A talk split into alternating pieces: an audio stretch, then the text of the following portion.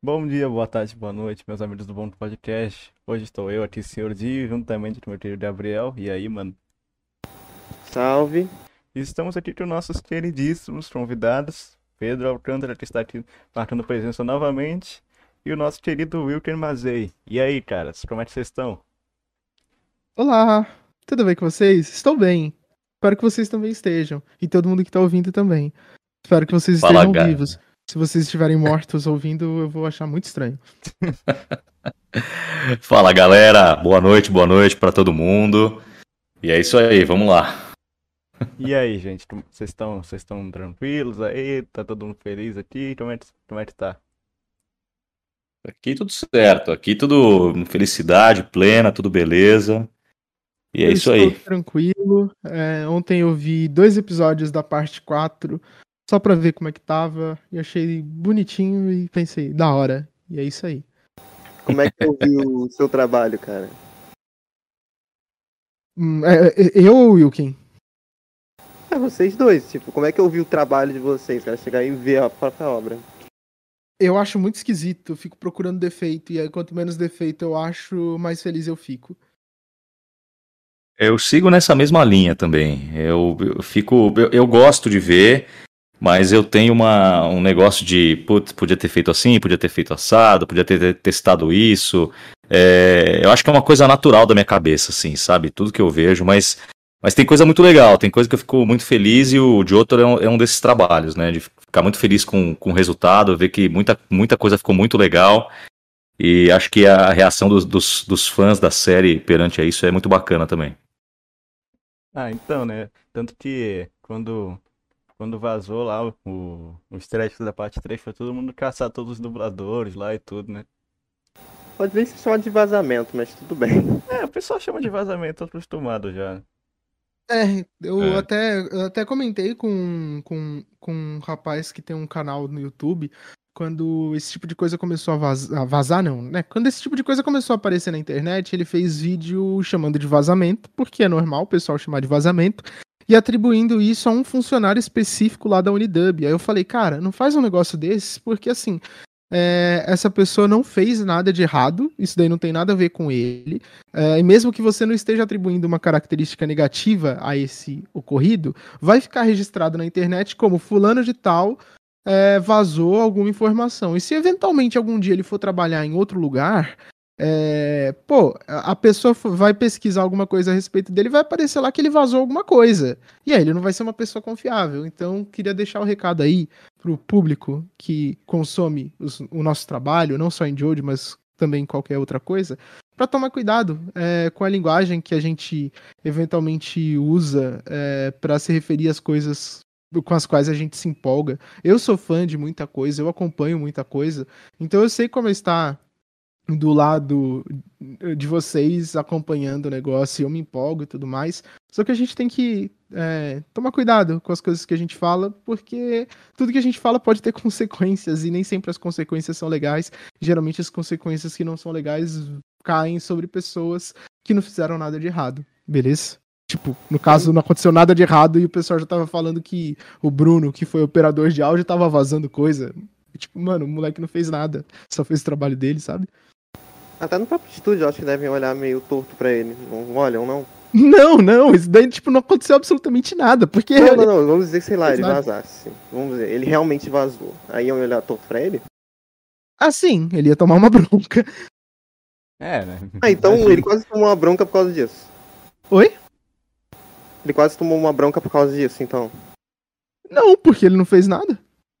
Só, só, então só não. num círculo limitado do YouTube o pessoal começou a chamar isso de vazamento. Mas, tipo, tirando isso, ninguém chamou. Ninguém se importou tanto assim, não. Entendi, entendi. É, mas vamos, vamos esperar aí pra sair a parte 5, né? E vamos ver como é que vai ser. Mas então, Vamos gente, torcer. é, eu queria que vocês contassem aí é, como é que foi a experiência de poder dublar de Jojo, uma coisa que é tão esperada por todo, todos os Jojo fans do Brasil aqui. Bom, eu, Vai, eu- eu Wilkin. posso começar falando. é, Pô, é uma coisa maravilhoso, né? Isso- uma experiência que, que realmente, pra mim, assim, no- no- na minha visão, é um, é um divisor de águas de carreira, né?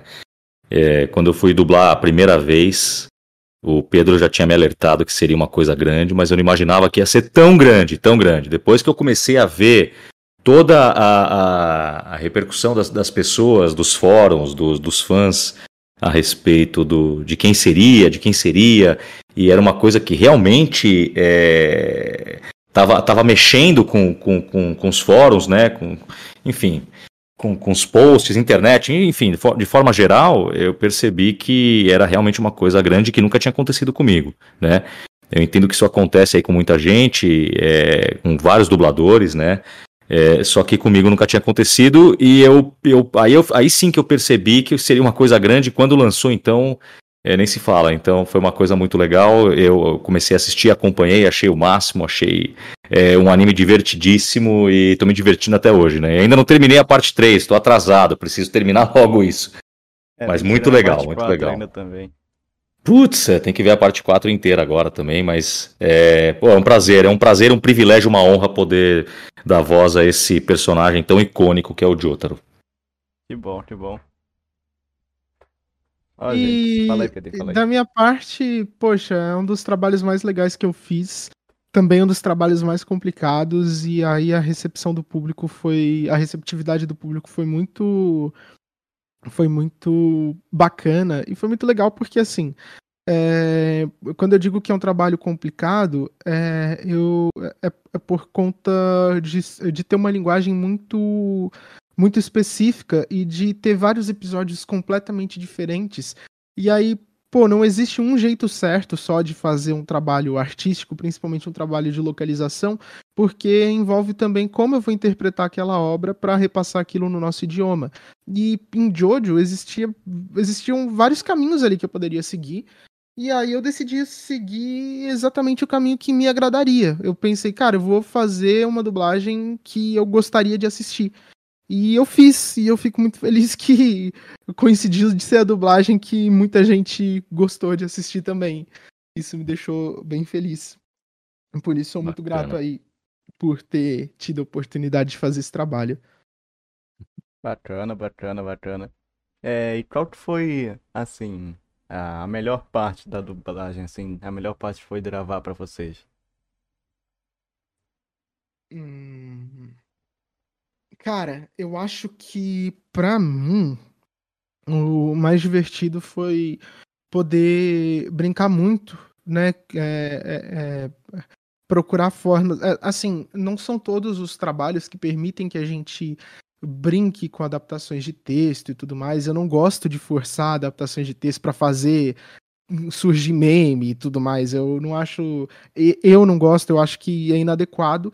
É, a não ser que o trabalho permita esse tipo de coisa, e Jojo permitiu. É, e aí eu, isso foi muito legal, tanto que o pessoal fez muito, muitas montagens no YouTube, assim, recortes de cenas que eles acharam engraçadas. E, e é legal porque, assim, nenhuma daquelas cenas é, foi alguma coisa que a gente inventou do nada, que a gente fez por capricho. A obra já era daquela forma, é, mas ao mesmo tempo a gente teve participação nisso, de, de conseguir manter o, o, o, tom divertido dessa obra em português. Então, eu acho que isso é o que mais me agradou em Jojo, é ser uma obra que permite que eu possa fazer coisas que outras obras não permitem. Bacana, é, bacana. Muito legal isso mesmo. É, cara, é, é, assim, o Pedrinho falou tudo. É, é a questão do, do, do, tom do humor, da, de manter a brincadeira. Eu lembro de, de começar a fazer com ele, ele falou assim, Wilkin, você tem que manter o, o, o Jotaro, ele é um, é um menino, é um jovem, apesar dele parecer um, um animal de gigante, ele é um menino de 17 anos, então ele tem uma linguagem muito solta. E, cara, eu achei isso delicioso de poder fazer ele bem solto, bem relaxado, é, sem precisar de muita formalidade, manter as brincadeiras, é, sugerir algumas coisas que, que o Pedro aceitou muitas vezes, foi muito legal. Poder brincar, poder, sabe, pensar fora da caixa, é, fazer umas brincadeiras, dar umas risadas. Então acho que eh, foi exatamente o que o Pedro falou, resumindo aí, é, é isso, manter esse tom de humor descolado, poder sugerir algumas coisas. É muito bom trabalhar assim na dublagem. Bacana, bacana, bacana. E como é que foi fazer o, Hora, Hora, Hora pela primeira vez, Wilton? Olha, é, é, é, eu queria, eu queria ter, apesar, o Pedro falou para mim, mas eu queria ter entendido mais a importância desse grito é, do hora a hora desde o começo, assim, lógico. Eu, eu, eu entendi, eu sei que era importante, mas com o passar do tempo, até você comentou antes da gente entrar no ar, e algumas pessoas já comentaram da evolução do, do orar, orar, orar. E eu acho que essa evolução se dá muito pela questão do entendimento do ator, é, da minha parte, lógico, a, a respeito do, do, quão grande é o grito, né? Da, do o, quanto que os, os fãs gostam desse grito. Então, cada vez mais eu busquei deixar isso melhor, melhor, mais forte, mais potente. É, e é demais, demais. É uma coisa que. e muitas vezes foi desgastante, né? Porque o grito dele é muito forte, muito alto, muito intenso é de um de um uma, uma energia gigante, né? Mas é demais, eu adoro, já tô morrendo de saudade já. Nossa, cara. Nossa, é tipo, acho que o Hora, Hora, Horas é que o pessoal tava mais querendo ver também, né? Uma das coisas que o pessoal mais queria ver, junto com o Inútil, Inútil, Inútil, é a dublagem em si também. Imagino que sim, imagino que sim. Pelos comentários, sem dúvida. É... Mas então, é, o Jotaro, né? É um personagem muito, muito sério também, às vezes ele xinga muito, né? E como é que foi é, poder usar o Jotaro para xingar muito, assim, gritar e tal, né? Ah, ele, ele é um, brutamontes, né? Ele é estúpido várias vezes. É meio, é, não sei se é inconsequente a palavra, mas ele é, um, é ele distrata bastante a mãe, as mulheres de forma geral, né? Bem estupidão. Uhum. É, mas assim, é, é, do personagem, né? É do jeitão do cara e faz parte da obra, faz parte da personalidade dele. A gente tem que manter isso daí, isso, isso da forma mais real e verdadeira possível. Mas que é estranho é chama, chamar a mãe de imbecil e, e, as meninas todas paquerando ele, e ele é, mandando elas. Todo mundo calar a boca. Cala a boca, vaza daqui, suas histéricas, né? é uma coisa meio doida. Mas tem que fazer, tem que fazer, lógico, né? Tamo lá para isso. Eu acho que o Jotaro, ele deve gostar de mulher que não fica se atirando por ele, sabe? Ele gosta daquela mulher que não. Não sei, não dá bola, muita bola pra ele e começa a se interessar. Porque aquela garota lá, que depois eles acham, que acaba invadindo, ele acabou. E, cara, ele gostou um pouquinho dela. É, é, eu acho que sim, eu acho que ele gosta do, do desse tipo de mulher que, que dá aquela desdenhada nele, né? Quem? De quem que vocês estão falando? Agora eu fiquei. Eu fiquei perdido. Jotaro. Não, não, não é, a mulher. Garota. Ah, a garota, a garota é uma. Acho que é morena. Caraca, velho. É uma que cai no oceano, o Jotaro tem que ir lá salvar ela. Ah, hein? Ah, não, mas. É, mas eu acho, eu acho muito creepy a presença dela daquela forma, porque ela tem 13 anos, né? E é. ele tem 17. eu fico meio. É. Hum. Sem falar, tipo, do, sem falar do, do usuário distante inclusive, que faz com ela antes, né? É, e aí eles insistem bastante, os próprios personagens insistem bastante em falar, ela é uma criança. E eu fico feliz por isso, porque é. que eles deixam. É que sei lá, né? ela é uma criança. Não, sei lá, parecia que a diferença de idade não era tão grande. O Jotaro tem 17, não tem? Tem 17, tem 17. Aí sei lá, é que parecia que ela tem 13, então seria uns 4 anos de diferença. Papotário aí nos comentários pedindo pra eu mandar um salve pra onde. Eu não vou fazer um negócio desse, não. Eu não vou. Não, isso eu não vou fazer, não. Nossa senhora, cara. Inclusive, um abraço pro Sara do Papotário. Os caras são muito bom. Me divirto demais com o Papotário, cara. É muito bom. Ótimo canal. Cara, é, Agora eu tô lembrando, né, que na parte 4, algum dos personagens fala é, tal, tal, um papotário, assim, eu lembrei na hora deles, sério. Não sei se foi proposital. Sim, foi o Okuyasu. Na parte 3 eu botei o Ponaref falando isso num episódio. E na parte 4 o, o Okuyasu mandou um papotário. Tenho quase certeza disso. Quer dizer, eu sei que tem na parte 4 uma referência a papotário, mas eu não tenho certeza se foi o se foi o Okuyasu, acho que foi ele. Que isso, tá na dublagem de Jojo, cara. Olha a honra. É, duas vezes. É, né? então. bacana, bacana. Eu adoro quando você decide botar lá as referências bravas na dublagem também. Eu gosto pra caramba. É, os meus pais, eles estavam dando risada. Meus pais e minha irmã estavam dando risada ontem, a gente assistindo os episódios. Tem algumas expressões ali que a gente colocou, obviamente, expressões que eram usadas nos anos 90, são coisas que a gente fala aqui em casa. Então tem um pouquinho da minha família ali. É referência, né? Você pega a referência de tudo que você tem, né? Mas é muito legal essa preocupação de colocar expressões dos anos 90, a série tá passando nos anos 90. É muito, pô, muito legal isso aí. A gente tava dando risada porque no episódio do Razamadar, eles estão correndo ali para encontrar o Jotaro, porque o Jotaro vai ser possivelmente atacado pelo stand do Razamadar.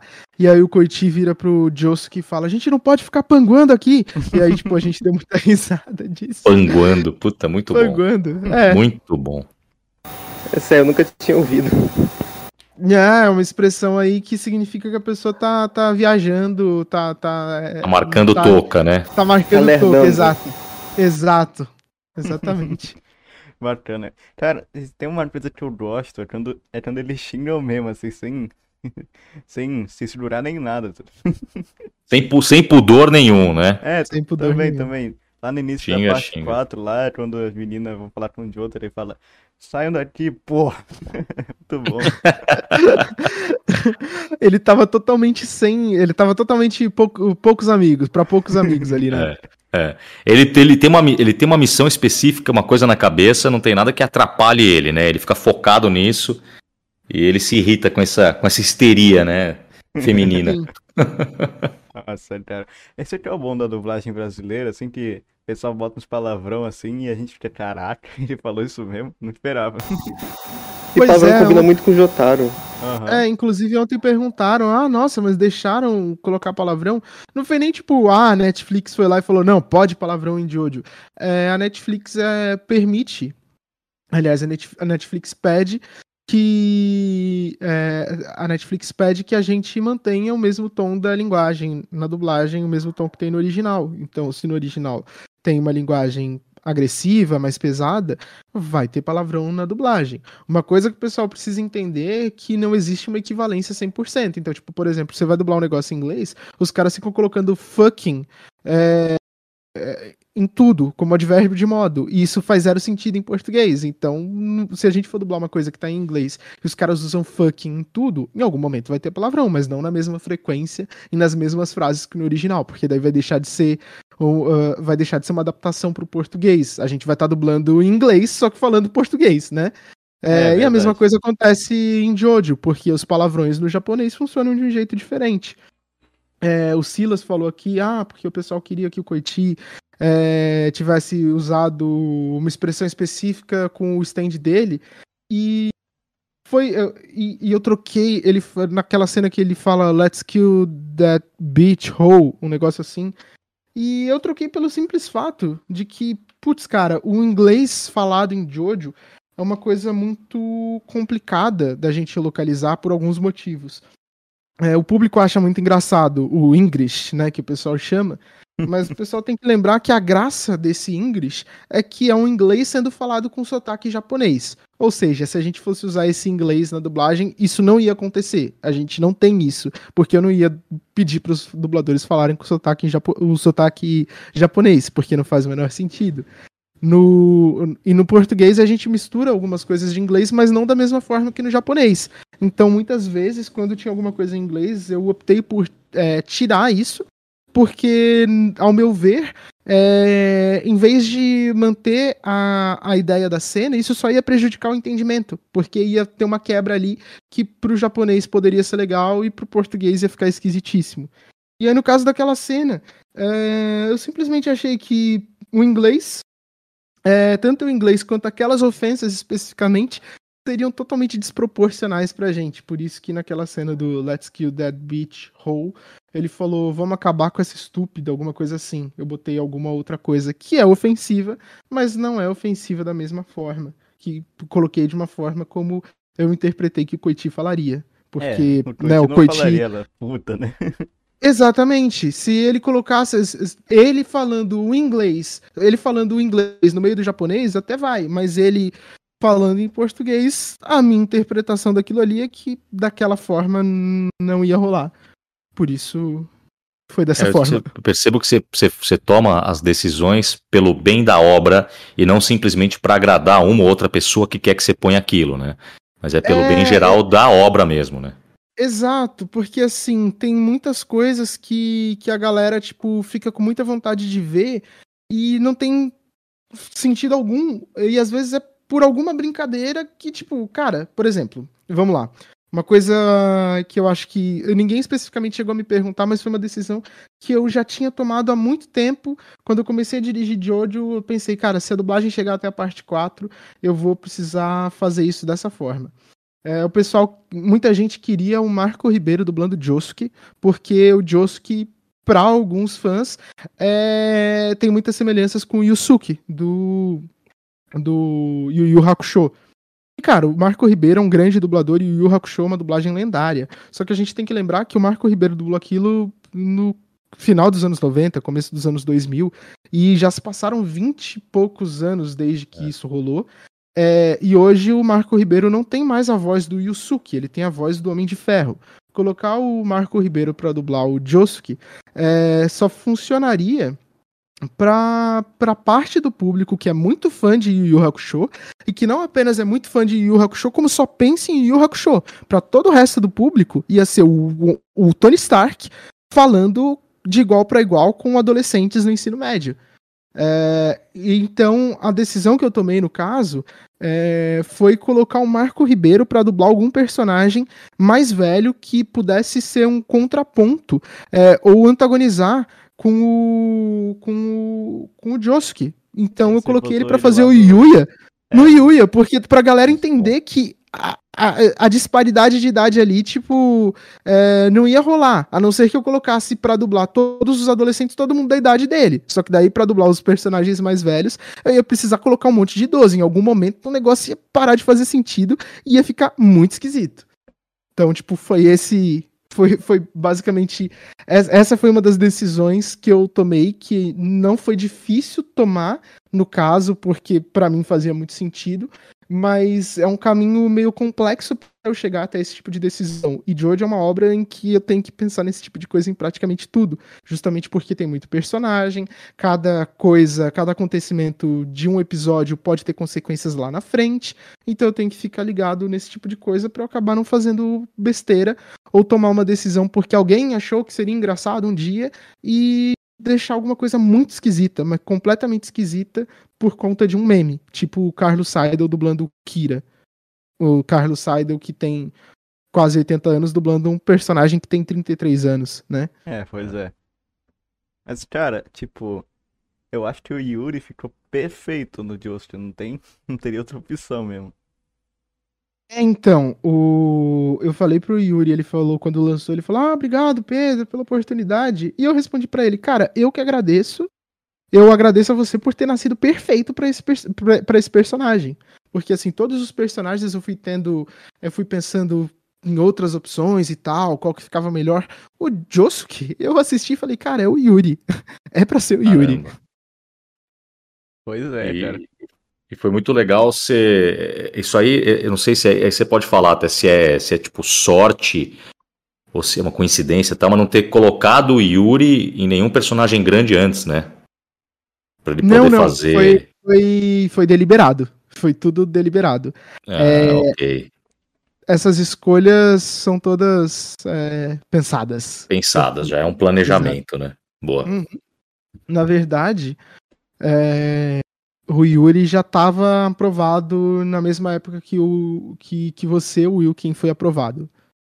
Entendi. Então, tipo, já estava decidido. Não existia Entendi. nem a possibilidade de usar ele em alguma coisa antes disso. Olha Boa. só. Boa. Então, é. Cara, Wilton, como é que foi ser assim pra você falar o Star Platinum o mundo na parte 4 lá?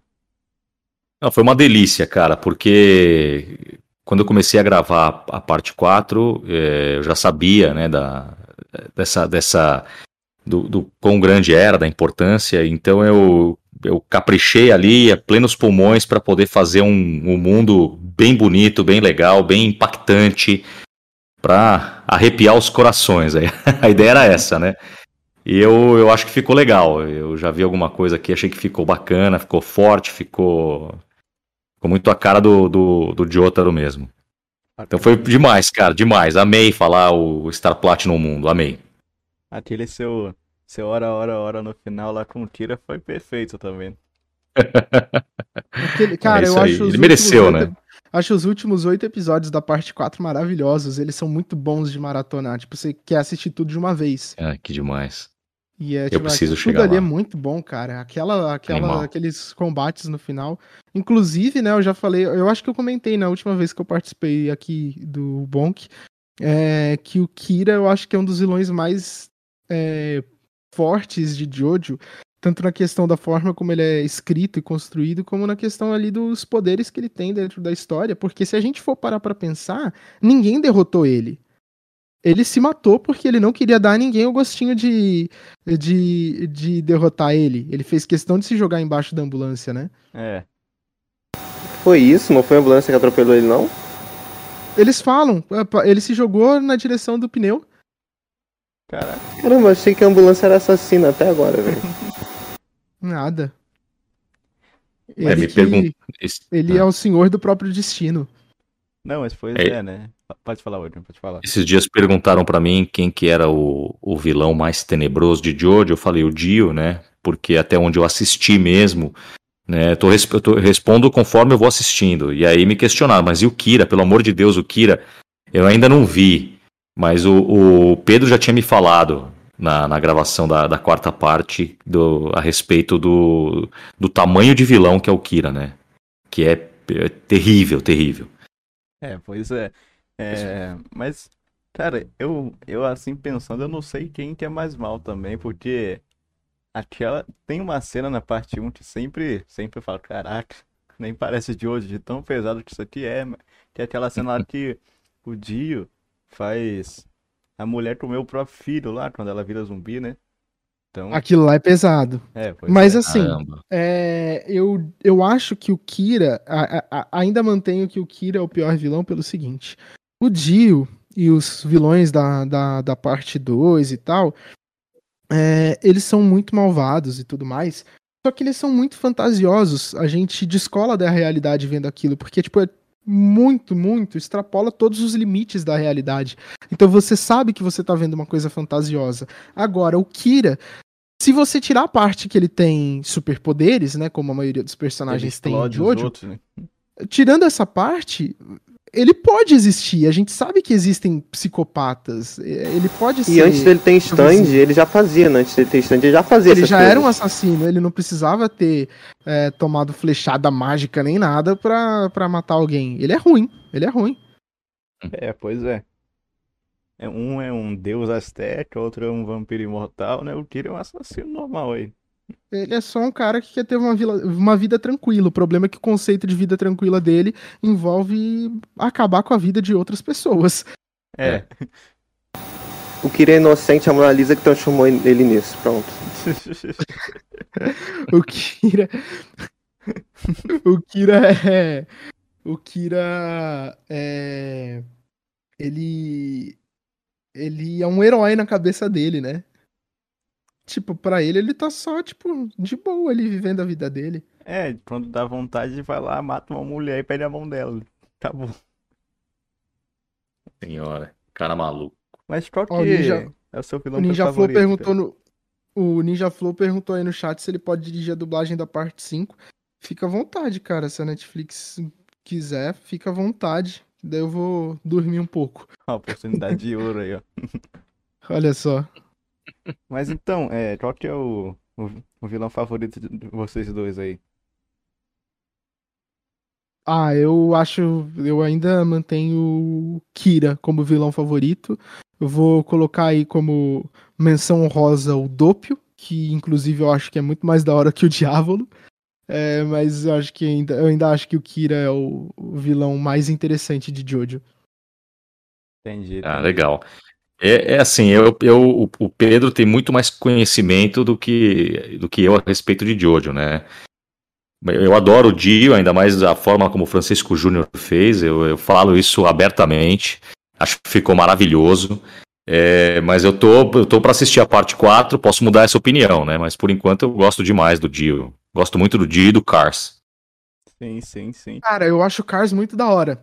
Menção Muito, honrosa ao muito. Cars também, porque eu acho muito louco é, que o Cars, eu vi uma análise sobre ele no YouTube, é, é, que o Cars, ele, ele ama a vida, né? Ele ama a vida, ele é um apaixonado pela vida e por isso ele quer viver pra sempre, dominando todas as capacidades de todas as espécies de seres vivos. E eu acho isso surreal. Ele é só um cara que quer muito viver, né? Uhum. Muito bom. É, Fala aí, Gabriel, pode falar. Ah, ele. Eu só ia falar, né? Que ele comentar que ele matou os caras lá no carro só pro cachorrinho ficar vivo. É, Pera, eu não lembro dessa parte. Cars. Vocês não lembram? o Cars. Não, eu também não. Cara, ah, sim, cara. é verdade, é verdade, eu lembro. Ah, lembrou? O- é uma cena que, que tem dois caras no carro lá, é, na Alemanha, se eu não me engano, e. E aí tem um cachorrinho no meio da rua, e aí, tipo, os caras vão passar por cima do cachorrinho, e o Cars vai lá e, tipo, solta aquelas lâminas que tem no braço dele, arranca, tipo, Verdade. a mão do cara lá que tá dirigindo e os caras morrem. Acho aquelas lâminas muito absurdas que ele corta através da parede assim lá, mata todos os alemão lá também. Sim, é, é surreal, é bizarro, né? Muito, É, Muito bom, faz muito sentido bom. ser bizarro, né? é um Tem baita, um baita vilão. É um baita vilão. Não, mas então, é, o Hunter falou aqui, né? O que vocês esperam pra parte 9? Cara, eu espero que a parte Caramba. 9 tenha um retorno bem bonito pra timeline original. Pois é. Concordo, concordo. É isso que eu espero. Cara, eu- É. o pessoal fala muito bem de Jojo, Leon Shibaran, mas. É que a parte original é tão marcante, né?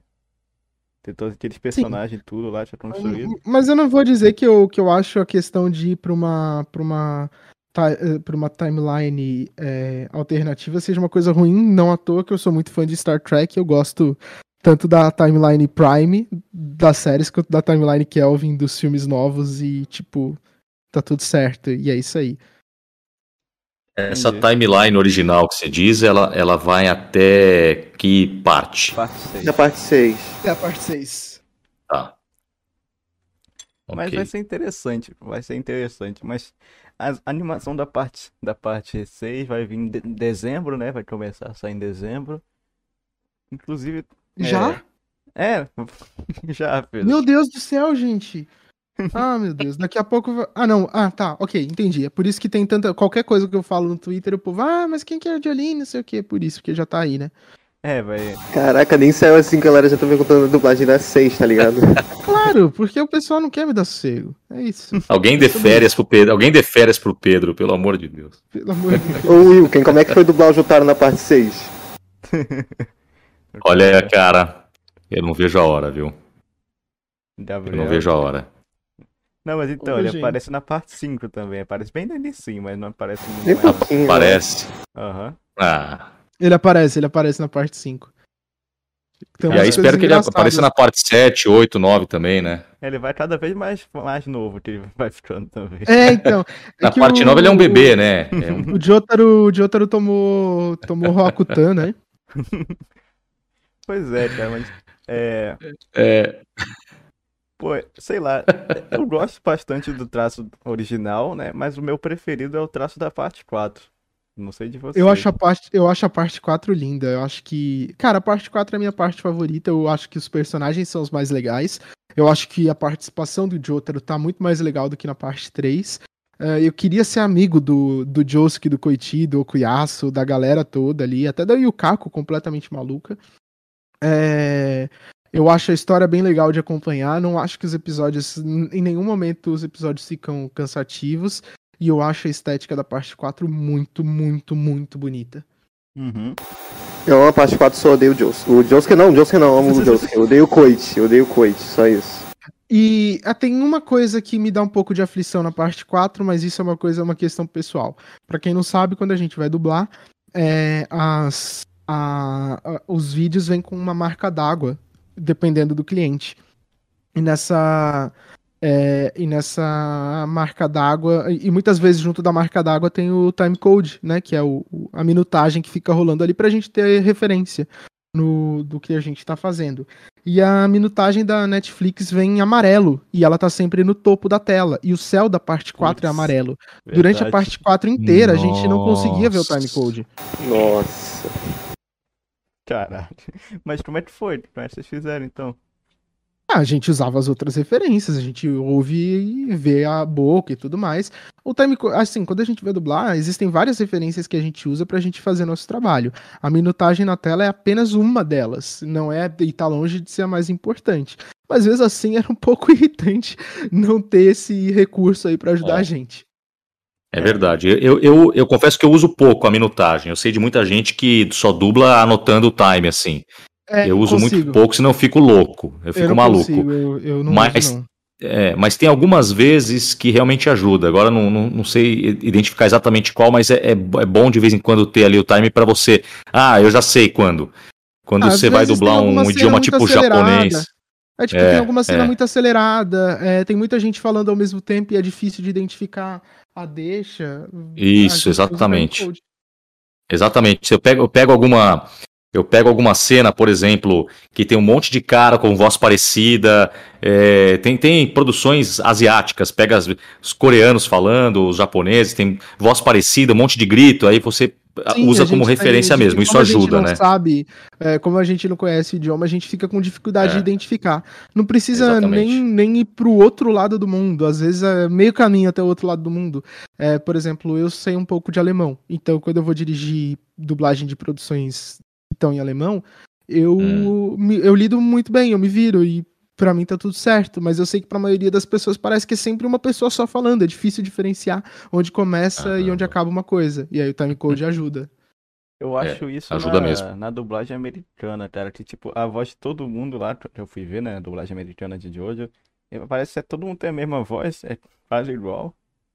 Ah, eu acho que. Putz, eu não vou nem entrar no mérito de falar se a dublagem americana de Jojo é boa ou ruim e tal, mas tem muito a ver com, com a questão de vamos trazer para nossa realidade. E a gente traz para a realidade brasileira e faz sentido. Se dá certo, né? Se a dublagem é bem feita, se a dublagem é bem sucedida, vai fazer sentido para o público brasileiro. E a dublagem americana não tem a pretensão, é, nem a função de, de soar legal para o público brasileiro. Isso é uma coisa que a gente não para para pensar muito. A gente fala que a gente sabe que é, na questão de dublagem os Estados Unidos são um tiquinho atrasados, por assim dizer, porque eles consomem muito mais coisa americana mesmo do que coisa estrangeira. E, a, e aí o que tem de dublagem lá, é, o que mais teve de dublagem lá foi para anime. Agora tá rolando mais dublagem, os caras estão melhorando bastante, estão fazendo uns trabalhos super legais, porque tem Netflix, tem outros streamings e a gente tá vendo produções de vários cantos do mundo. Mas a gente tem que lembrar que a dublagem americana não foi feita pra gente assistir. A gente pode assistir como forma de estudo, como curiosidade. Tem algumas que a gente vai achar é, fenomenais. Por exemplo, sou fã da dublagem brasileira de Fairy Tail e eu também acho que a dublagem americana de Fairy Tail é muito boa. É, mas ela não foi feita para mim, a dublagem americana.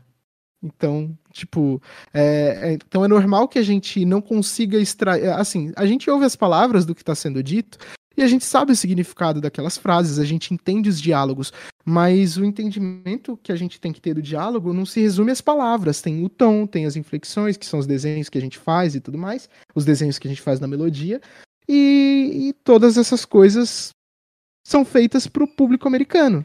Então, tá em inglês aquilo. É uma interpretação americana do que estava em japonês no original.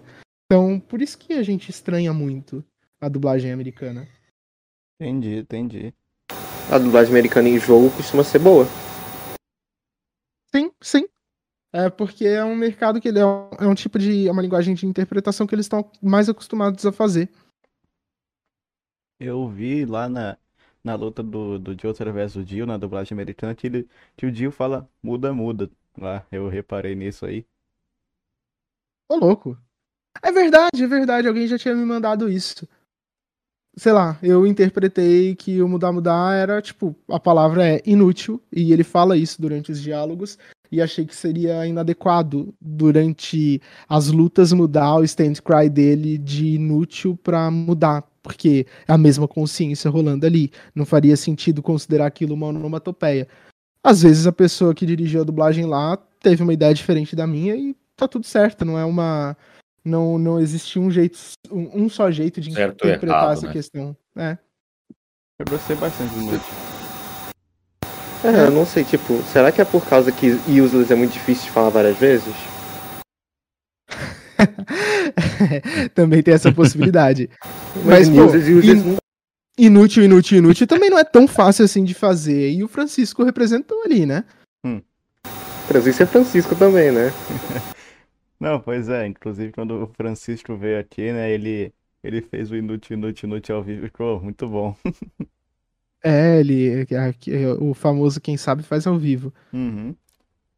Inclusive era pra ele, ele ter vindo nessa live aqui, mas ele infelizmente não pôde, né? Uhum, é, foi. é, a agenda. Às vezes é difícil conciliar as agendas, né? Uhum. Pra considerar, pra conseguir marcar agendas de três dubladores diferentes ainda é mais complicado, né? Mas, pois é, tamo aqui. Mas então, É é, isso aí. quais são as suas expectativas lá pra parte 6, Pedro?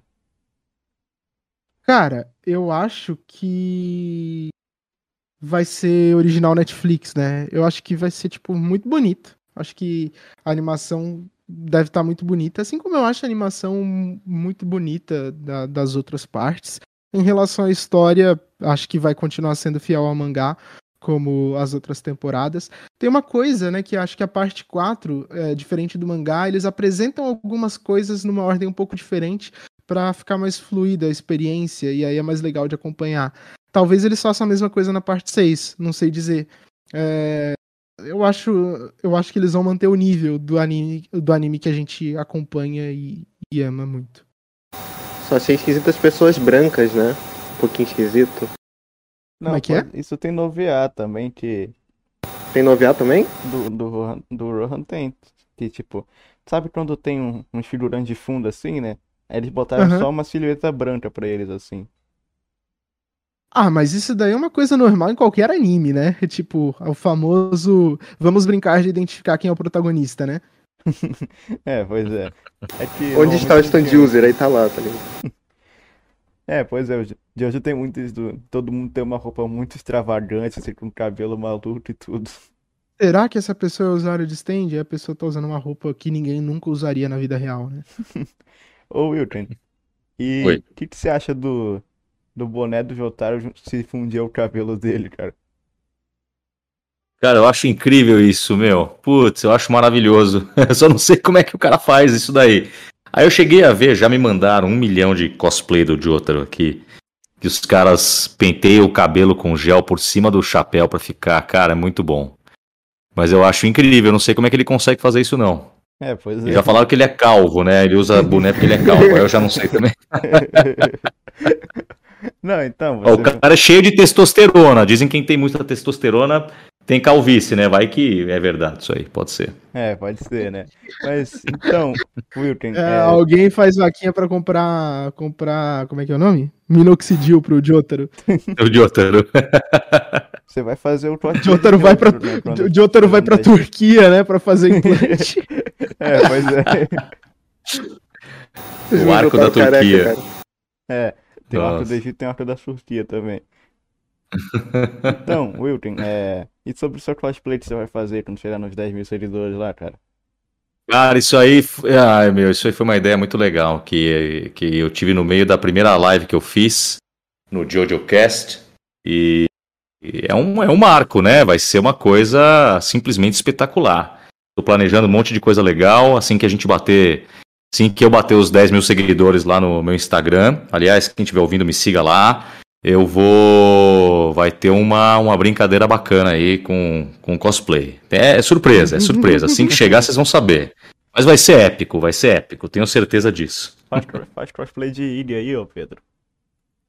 Eu não sou furry, gente, eu não sou furry. Faz É. um cosplay de Iga, é ótimo. Putz, mas. É, Não, porque, porque, porque o pessoal pedia pra eu ficar fazendo o Jojo Pose, né?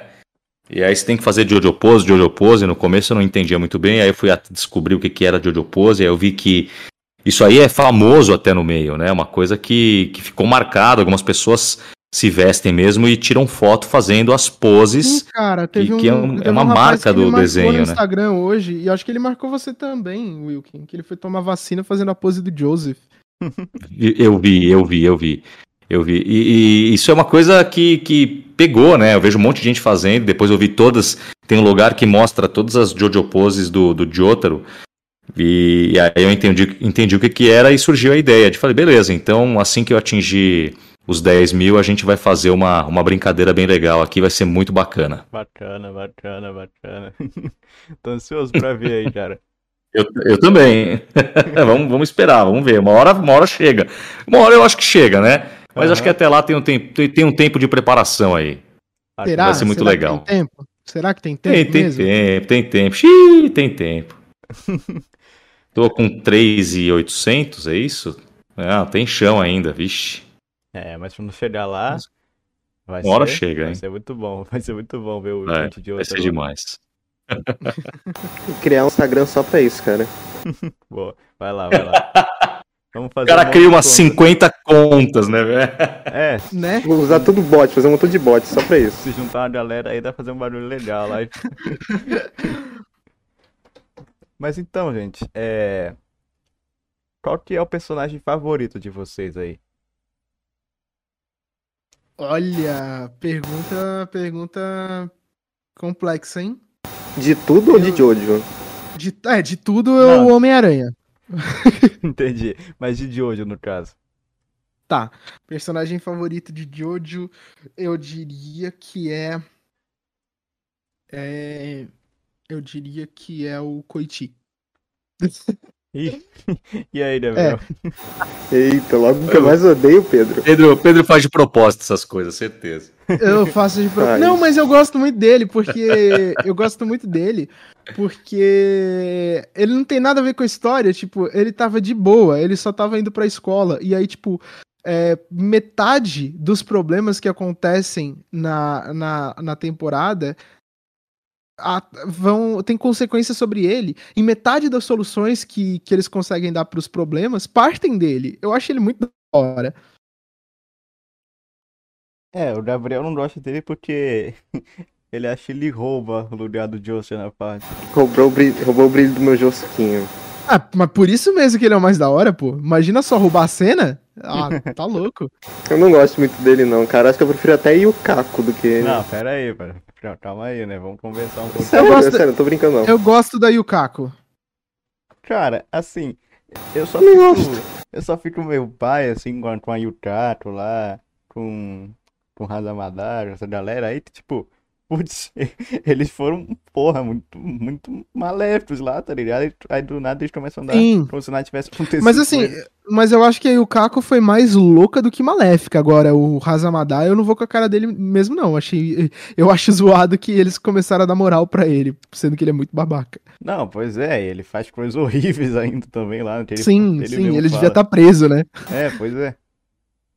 Mas o Caco acho que só fez uma coisa completamente ruim contra outra pessoa. Acho que ela só colocou é, fogo na cabeça, na cabelo de uma mulher. Só. Cara, ela É sequestrou uma pessoa. Ela sempre Ah, mano, tranquilo, todo dia. É, ela sequestrou um moleque, levou pra um cativeiro, invadiu uma propriedade de outra fez ele ficar pessoa. comendo coisa que Papel, É, borracha, nossa umas coisas absurdas. Agora o meu favorito talvez seja o Kagewin. é, Sim. infelizmente se foi aí, triste. É. Caraca, cara. O, o Wilken, velho. Não, mas Mas ele dublou a parte 3 inteira, ele sabe Pois disso, é, né? ele sabe disso. Sei lá, né? Vai que ele eu não sei. sabia. é, é tipo Ah, falar que não, o eu Gil sei, eu morre sei. pra ele, né? É, eu sei sei, isso eu sei. O Jotaro cita isso É. em algum momento? Não, Sim, eu- gente, eu vou te falar. o eles- que- Pode falar, P. Não, não, é que eles vão embora, eles voltam pro Japão só o Joseph e o Jotaro, né? E eles se despedem do Polnareff. É, Acho que o Wilkin é. saberia. Não, eu, eu sei de muito mais coisa que vocês imaginam. Eu, eu não, eu, não, tenho certeza dos nomes todos, vocês falaram vários nomes aí, mas eu. Que já me gosto de deram de deixar o- spoiler no- na DM é um absurdo já. Não, e eu deixo. Eu gosto de deixar os dubladores bem situados. É, então, Sim, tipo, é verdade. eu, eu conto, eu, o, meu, a minha forma de trabalhar é contar pro dublador só o que o personagem sabe. É, então, é, mas chegando até o fim da temporada, aí a pessoa já tá sabendo de praticamente tudo, só o que é muito, muito irrelevante mesmo, é o que ela não perguntar. É, por exemplo, o. Por exemplo, como é que é o nome? Hayato. A Marina Santana dublou o Hayato e eu não contei pra ela o que ia acontecer. Eu só fui explicando. Ele é um menino assim, assim, assim. Ele, ele é deprimido porque a família dele é assim. E aí começa a acontecer as coisas estranhas. Porque assim, o menino ele vai sendo, sendo pego de surpresa e começa a investigar. E eu queria que ela passasse essa curiosidade e esse medo que ele estava sentindo. É, quando rola o negócio do Bites the Dust, que o Hayato fica preso naquele loop, é, eu desafiei a Marina a tentar procurar uma solução ali. Como você vai lidar com isso? É, e aí, no final, eu contei tudo pra ela, claro. Mas eu, eu gosto que você, você realmente faz isso mesmo. Você conta tudo, só que você não dá o spoiler, né? E aí, quando tem alguma coisa muito impactante ali, você mostra lá. Vamos passar ali pra você ver o que vai acontecer. e é muito Porque- legal isso daí, muito bacana. É que eu acho assim, o... a gente tem ótimos atores trabalhando na dublagem. Só que a gente tem que lembrar que quando uma pessoa vai fazer um trabalho de voz original, é, ou vai fazer uma peça de teatro, ou vai fazer uma novela, ou um filme, ou qualquer outra coisa assim, essa pessoa vai ter meses, ou no mínimo semanas, para se preparar para aquilo. E a dublagem não, a dublagem a pessoa chega e grava, chega e grava. Então eu preciso encontrar uma forma de, de colocar reações genuínas ali, né? E, e a forma que eu acho que funciona é justamente fazer a pessoa se interessar e acompanhar a história. Os dubladores são atores especializados em fazer esse tipo de coisa muito rápido, em se adaptar muito rápido. Mas É. eu posso dar uma forcinha. O, o- o meu Lógico. trabalho como diretor de dublagem é justamente fazer isso acontecer.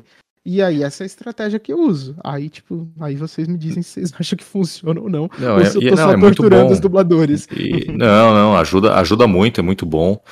E eu ouço muita gente elogiar o seu trabalho e é muito, é muito satisfatório assim poder trabalhar junto e ter essa experiência. É muito bom, sem dúvida.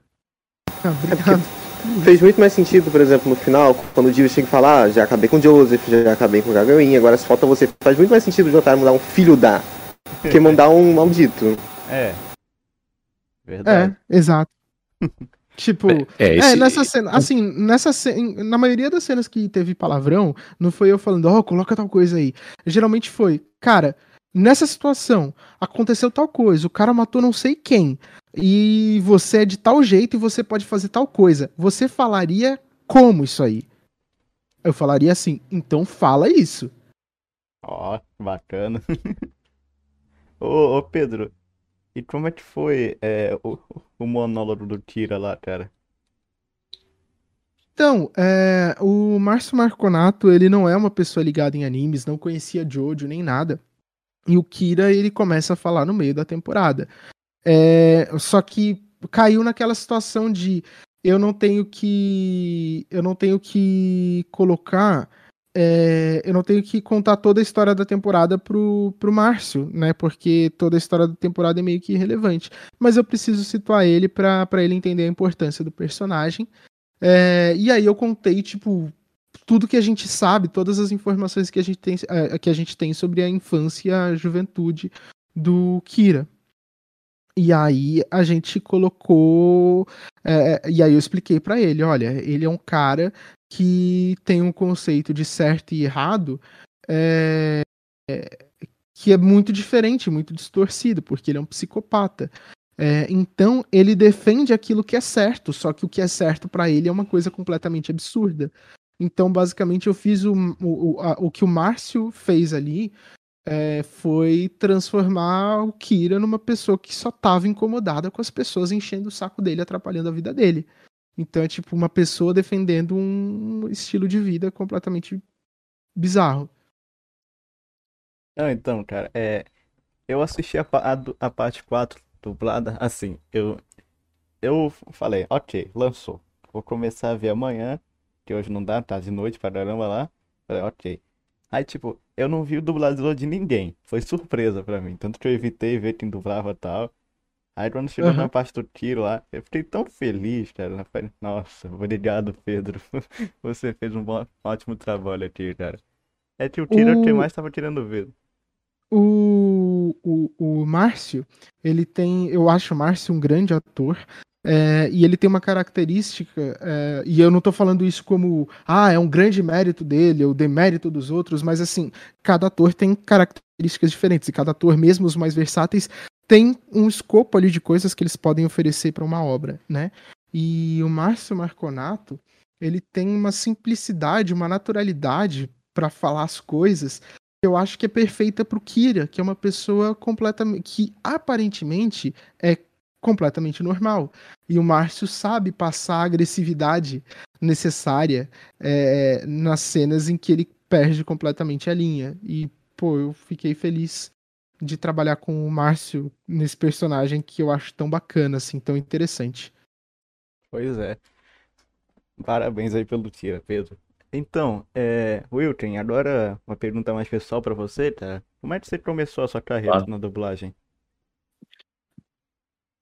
Olha, eu venho, eu venho do teatro, né, desde pequeno, vai, não pequeno, mas na pré-adolescência, desde a escola, tinha 13, 14 anos, eu comecei a fazer teatro na escola, fiz teatro na faculdade, fui fazer oficinas teatrais, e lá no 2006, 2005, 2006, por aí, é, eu, eu vi um, um flyer, né, um anúncio de curso de dublagem, e despertou uma coisa em mim porque eu comecei a ficar mais velho e as pessoas começaram a reparar um pouco mais na minha voz. E eu falei, pô, seria legal fazer alguma coisa com isso. E, enfim, tudo foi juntando, foi juntando um quebra-cabeça assim na minha cabeça. Eu, inclusive, cheguei a fazer um curso de, de radialismo no Senac, é, mas não tinha interesse em ir para rádio nem nada disso. E acabei é, me formando ator, fui fazer um curso fora, me formei nos Estados Unidos. Quando eu voltei para cá, eu tinha, tinha gente, amigos meus que eu conhecia, que tinham feito teatro comigo trabalhando na dublagem, né? E eu comecei a ir atrás, comecei a ligar, juntar, falar, pô, é interessante, comecei a ir atrás dos estúdios, né? Isso foi 2012, né? Tem 10 anos aí. Vai fazer 10 anos. E comecei a ir visitar os estúdios, fazer alguns registros de voz, é, e comecei já a fazer alguns trabalhos e o negócio foi indo, né? Eu já tinha muita familiaridade com microfone, com, sabe, com estúdio, já tinha feito várias coisas de voz na faculdade, fiz faculdade de comunicação, cansei de fazer trabalhos é, de voz para amigos, eu ia fazer é, locução em trabalho de amigo, assim, o pessoal pedia para eu ir fazer. Então já tinha uma familiaridade, tinha uma facilidade para fazer esse tipo de coisa, né? E aí depois eu só uni o útil ao agradável, porque eu gostava do palco, gostava do teatro, gostava da parte de atuação, e achei que trabalhar com voz podia ser uma coisa legal, que, que eu tinha uma, uma, uma, uma predisposição para isso. E foi isso, deu certo, fui atrás e começou a dar certo, né? E, e aí, dez anos depois, me cai esse presente no meu colo aí do Jotaro. é tipo isso. Bem bacana. Ô, ô Pedro, aí como é que foi pra. Como é que é esse processo de seleção, assim, dos personagens? É, esse processo varia muito é, de projeto para projeto e, e em relação a cada, a cada cliente. No caso de Jojo, a gente mandou opções é, de vozes para os personagens principais e a Netflix aprovou, mas não foi feito por teste, foi por sample de voz. A gente tem um banco de vozes no estúdio com coisas que as pessoas já gravaram e a gente manda para o cliente para eles verem qual é, qual eles acham que combina mais é, com cada personagem. E aí, tendo sido aprovados os personagens principais, eu posso escolher todo o resto do elenco como eu bem entender, e aí eu vou usando aqueles critérios lá que eu contei, é, pensando assim, o que, que cada. É, qual, é, qual é o escopo ali, né, de, de interpretação de cada ator, é, qual ator tem a, energia mais condizente com cada personagem, se aquele personagem vai voltar ou não, é, aquela coisa de. aquela coisa de. É, de manter, tentar manter uma consistência de sotaque é, e por aí vai. É mais ou menos assim o meu processo para escolher vozes. É, e esse foi o procedimento, esse foi o tratamento que Jojo recebeu da Netflix. Entendi, entendi. Cara, agora uma pergunta pra vocês dois, agora, Pedro e Wilton. Cara, tem uma coisa que eu, que eu gosto muito, assim, que hoje saiu um monte que eu tenho que ver ainda. É... O que que vocês acham de rap de hoje? Vocês, vocês já viram alguns? Eu nunca vi Cara, nenhum rap de Jojo, mas eu acho divertido quando o pessoal faz rap temático assim. Me mandaram um monte de rap aqui. Eu, eu não confesso que eu não vi, eu vi, vi poucos, mas recentemente mandaram vários pra mim. Então eu preciso ver, mas eu não, eu não tenho opinião formada, eu não sei. Deve ser uma coisa legal, né? Deve ser uma coisa divertida. Uhum. Inclusive, há pouco tempo aí lançou um que é de todos os vilões aí, é uma puta de uma produção. Tem, tem uma porrada da galera cantando junto, é, é bem bacana. Ah, legal. Depois vocês É, eu vou assistir sim, certeza. Certeza. Então, é. Assim, Wilton, se você pudesse escolher um personagem assim de qualquer produção que foi dublado que não foi ainda, se pra você dublar qualquer personagem. Assim. E que não, como assim? Entendi que não foi dublado ainda É, que não foi dublado ainda ou que, ou que já foi. ou que já foi qualquer personagem da história do mundo? Isso, isso. Ah, cara, que difícil, hein? Eu sou muito fã, do- eu sou muito fã do, do, do Superman, mas eu falei isso uma vez, falaram que eu tava querendo furar os olhos do Briggs, não é verdade. Mas eu, eu, ado- eu sou fã do Superman. Esses dias vieram falar pra mim que eu que quando mudar, se mudar um dia o ator do Wolverine, pô, Wolverine ia ser um baita personagem também. É, mas é, mas é isso. Talvez um, um grande, um grande personagem de um game. É, eu tava vendo o, o jogo. Eu gosto muito do Uncharted, né? Eu acho um baita jogo. E aí, se pintasse também, ia ser um personagem muito legal de dublar o, o Drake. Também Mas acho são- que daria bom você dublar um vilão da Uncharted também. que Tem mó vozão. Ó. É, pode ser também, né? Porque eu, eu vi que o Drake, eu- eu- acho que as filmagens, eu vi umas fotos do Tom Holland, né? Que é o Homem-Aranha. Ele é muito jovem, né? Muito menino. Mas um vilãozão É, e ia já- ser já bom. Tem eu- o, já tem o Whirley representando bem. Exatamente, exatamente. Então é. Um vilãozão seria legal, seria legal, pô. Bacana, ia ser bacana o Wilton dublando um vilão. E você, Pedro? Ah, cara, eu digo assim, é, posso dizer sem, sem soar antiético, porque existem várias encarnações diferentes, inclusive nos quadrinhos, mas o meu personagem favorito, assim, da ficção é o Homem-Aranha. Eu ficaria muito feliz se algum dia eu pudesse dublar um Homem-Aranha. Ah, eu acho que O Homem- é bom, hein? O Homem-Aranha muda tanto de ator, né? É, acho que não, É, não- e tá não custa certo, sonhar, né? Tanto que eles assimilaram essa questão de multiverso já no cinema, com o Homem-Aranha no Aranha-Verso, e rola muito Então, boato de pô. que provavelmente no, no próximo filme vai, vai ter uma mistura disso. Vai que um dia, vai que um dia tem algum Homem-Aranha que possa ser dublado por mim. E lembrando, claro, que não estou querendo pressionar ninguém que participe, participe dessa tomada de decisão, viu? Só se a pessoa que for escolher é, que foi escolher em breve, é, em breve não, no futuro, acreditar que combine comigo. É isso aí. Eu, eu- eu- é o mesmo caso do meu também. Concordo. Cara, ia ser bem bacana o Pedro no no Homem-Aranha. Acho que ia combinar bastante. Obrigado. E... e conta um pouquinho de Doctor Who aí pra gente, Pedro. Ah, bom, Doctor Who é uma série que é uma série que eu amo muito, uma série britânica que começou em 1963 e que continua até hoje. É, eu acho muito legal que apesar dela não ter tecnicamente nada a ver com com Jojo na questão da temática, tem vários paralelos que a gente pode traçar, como o fato de ser uma coisa já antiga, é, que tem vários protagonistas diferentes usando o mesmo título, né? porque todo protagonista de Jojo se chama Jojo, todo protagonista de Doctor Who usa o título de Doutor, né? É, tem, tem o universo de Doctor Who é muito aberto, assim como o próprio universo de Jojo, então os caras podem fazer episódios com basicamente qualquer temática. E eu estou particularmente empolgado com Doctor Who nos últimos dias, porque amanhã tem estreia é, da temporada nova. E eu tô muito curioso, muito ansioso para ver. E eu também tenho um. Eu faço parte aí de um podcast sobre Doctor Who.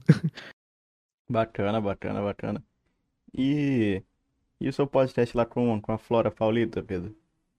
Então, cara, a gente tá trabalhando tanto que a gente não conseguiu fazer mais, mas a gente já tá com planos pra voltar, possivelmente no final desse ano, e com novidades muito legais é, para quem acompanha lá a recepção no, na Twitch e no Spotify. Quem quiser matar saudade pode ouvir os episódios antigos lá no Spotify, só procurar no Spotify, recepção. Bacana, bacana. Vocês já viram Round Six? Eu ainda não vi. Você já viu, Wilkin? Eu já vi e adorei a série. Adorei mesmo. Acho que foi a melhor série que eu vi nesse ano. Ó, Ô, louco. Bacana, bacana. Ah, vocês têm que ver Alice in Borderland, hein? Alice Ah, in Borderland. Eu vi é- a também. dublagem, né? Aham, Eu também- dublagem e, e é, da hora. É também demais. Muito legal, muito legal. Eu gostei muito de Round Six, muito. Achei. Pô, achei de um entretenimento, lógico, tem a questão da violência e tal, né? Isso é uma coisa. Mas é, a- a- o entretenimento da série não é, não é à toa que virou o que virou, né? Que Uhum. deu Uhum. a repercussão que deu. Mas a série é muito, muito boa. Gostei bastante. Bacana. Infelizmente não tive tempo de ver ainda, cara. Cara, eu Ah, vale a gostei. Eu pena, vi, o- eu vi, assim, metade do primeiro episódio que eu queria ver a dublagem. Eu gostei muito tava da, muito- da tinha muita gente- fazendo a bonequinha lá. Muita gente elogiando e eu achei muito legal. Acho que todos os envolvidos estão de parabéns. Sim, Uhum. sem dúvida. Eu terminei de ver a série agora há pouco e realmente é, é muito boa a série. Vamos esperar a continuação aí. Tem gente que fala que não gostou do final, mas eu, eu não entendo também, porque fazer o quê? Do final, do final de qual? Do Round Six. Ah, é, eu achei. Putz. É, não entendo também. Mas enfim. Eu achei muito, eu achei muito legal. Sempre vai ter alguém que não gosta, é normal. É. Sempre, sempre. Ô, Pedro, é. Você. Você assiste muito anime assim? Ou assistir? Olha, anime é uma coisa que exige muita dedicação e tempo, porque geralmente são, a, a maioria é produção muito longa. E acaba não dando tempo de eu acompanhar tanto anime, exceto aqueles que eu vejo vejo no trabalho. Então, eu tenho eu tenho alguns alguns interesses que já tomam bastante tempo, bastante do meu tempo, como Doctor Who, que pelo que eu contei aqui, vocês devem ter percebido que é uma coisa meio que infinita praticamente, e Star Trek também, e coisas de quadrinhos, então acaba que fora do trabalho eu não sou a pessoa, não sou um otaku exemplar. Uhum. Eu queria aproveitar essa, esse negócio aí do anime e perguntar, fazer uma pergunta um pouco mais pessoal. O que vocês costumam fazer no tempo livre de vocês dois, Milken e Pedro? Eu Tempo livre? costumo. Eu costumo. É, tempo livre. Ah, cara, eu costumo assistir TV é, e ler. São as coisas que eu, que eu costumo fazer. É, eu, eu, eu gosto, eu, eu, eu tô tentando ler mais, assim, né? Buscar ler mais ainda. É, Eu gosto muito do hábito da leitura, perdi um pouco desse hábito nos últimos tempos, mas tô tentando recuperar. Adoro também ver série, série, eh, filme, série, muitas, assim, todas que eu posso. É, gosto, e gosto bastante de cozinhar também. O pessoal já até sabe que de vez em quando eu posto no meu Instagram algumas coisas, mas eu adoro cozinhar, fazer alguma uma comida diferente. Eu gosto muito de aprender sobre, sobre cozinha, assim, né? Minha mãe cozinha muito, é uma baita cozinheira. E eu aprendi muita coisa com ela, aprendo até hoje. Então, de fazer coisa legal, de fazer. E gosto de comprar coisa de cozinha, fazer uma paella, fazer uma pizza napolitana, fazer coisas bem bacanas, assim. Adoro comer bem e adoro cozinhar. Então, eu Ó. busco fazer isso no meu tempo livre. É, pois é. Bacana, bacana. usa o Star Platinum pra cozinhar, deve sair perfeitinha a comida, cara. Cara, eu falo, tem, tem que parar o Precisão tempo aí, né? Porque senão minha mulher reclama, tô com fome, então para o tempo, pelo amor de Deus. Porque demora um século pra cortar uma cebola, então segura a onda aí, né? Ô, Wilton, é, o que, que você acha do cabelo do Joster? Ai, cara, é uma situação que você me coloca, meu. Não sei o que eu posso É falar. muito bonito, Cara, é muito legal. É lindo, é maravilhoso, é maravilhoso. o cara fica pistola, mano. É, ele não Cabelo fica mais pouco, ele não lindo. fica pouco, não, né? Não, não fica pouco, não. Não fica bravinho. Cabelo lindo, coisa linda. Sério de raiva, literalmente. Ele Ó, bate cara, eu sou um- de tudo. Eu sou fã de Elvis, adoro Elvis Presley. E aí, quando eu vi o cabelo do, do Josso, que eu falei, olha aí, ó, tá um belo topete Elvis, né? Não tem como não gostar, pô. Relacionei na hora. Vocês sabiam que tem um live action de Jojo? Da parte 4? Sim, tô ligado. É, Acho que você me falou isso aí, né, Pedro? Sim, eu lembro sim. você ter me comentado comigo. Mas né? o, o ator que eles colocaram pra fazer o de outro, eu, eu sinto que ele parece mais velho do que ele deveria ser no anime nesse ponto, porque ele deveria no Uhum. anime ele tinha quase 30 anos e o ator parece ter uns 40 e poucos ali. é, inclusive, esse ator foi preso, não foi? Eu vi alguma coisa sobre Foi? isso. É, eu acho que sim. Caramba. Mas, mas tirando esse fato aí, meio. Né?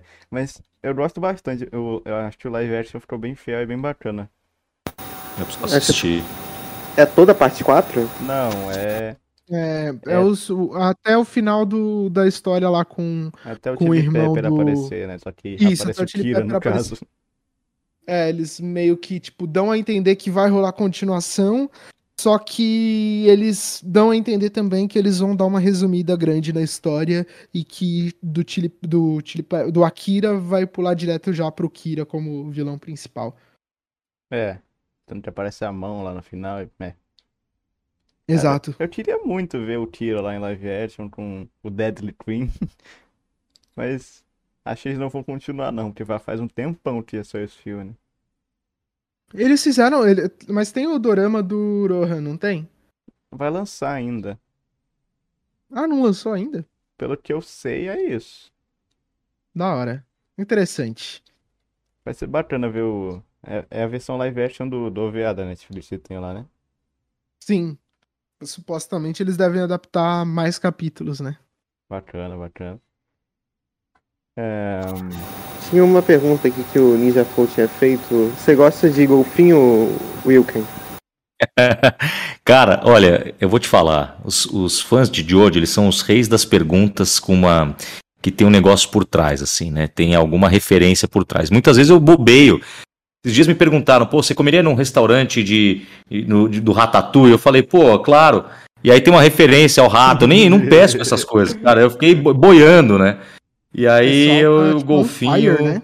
aham. Nossa senhora, cara. E eu já sei que o golfinho já conseguiram estragar pra mim esse. Já me deram esse spoiler que deve ter alguma coisa a ver aí com a.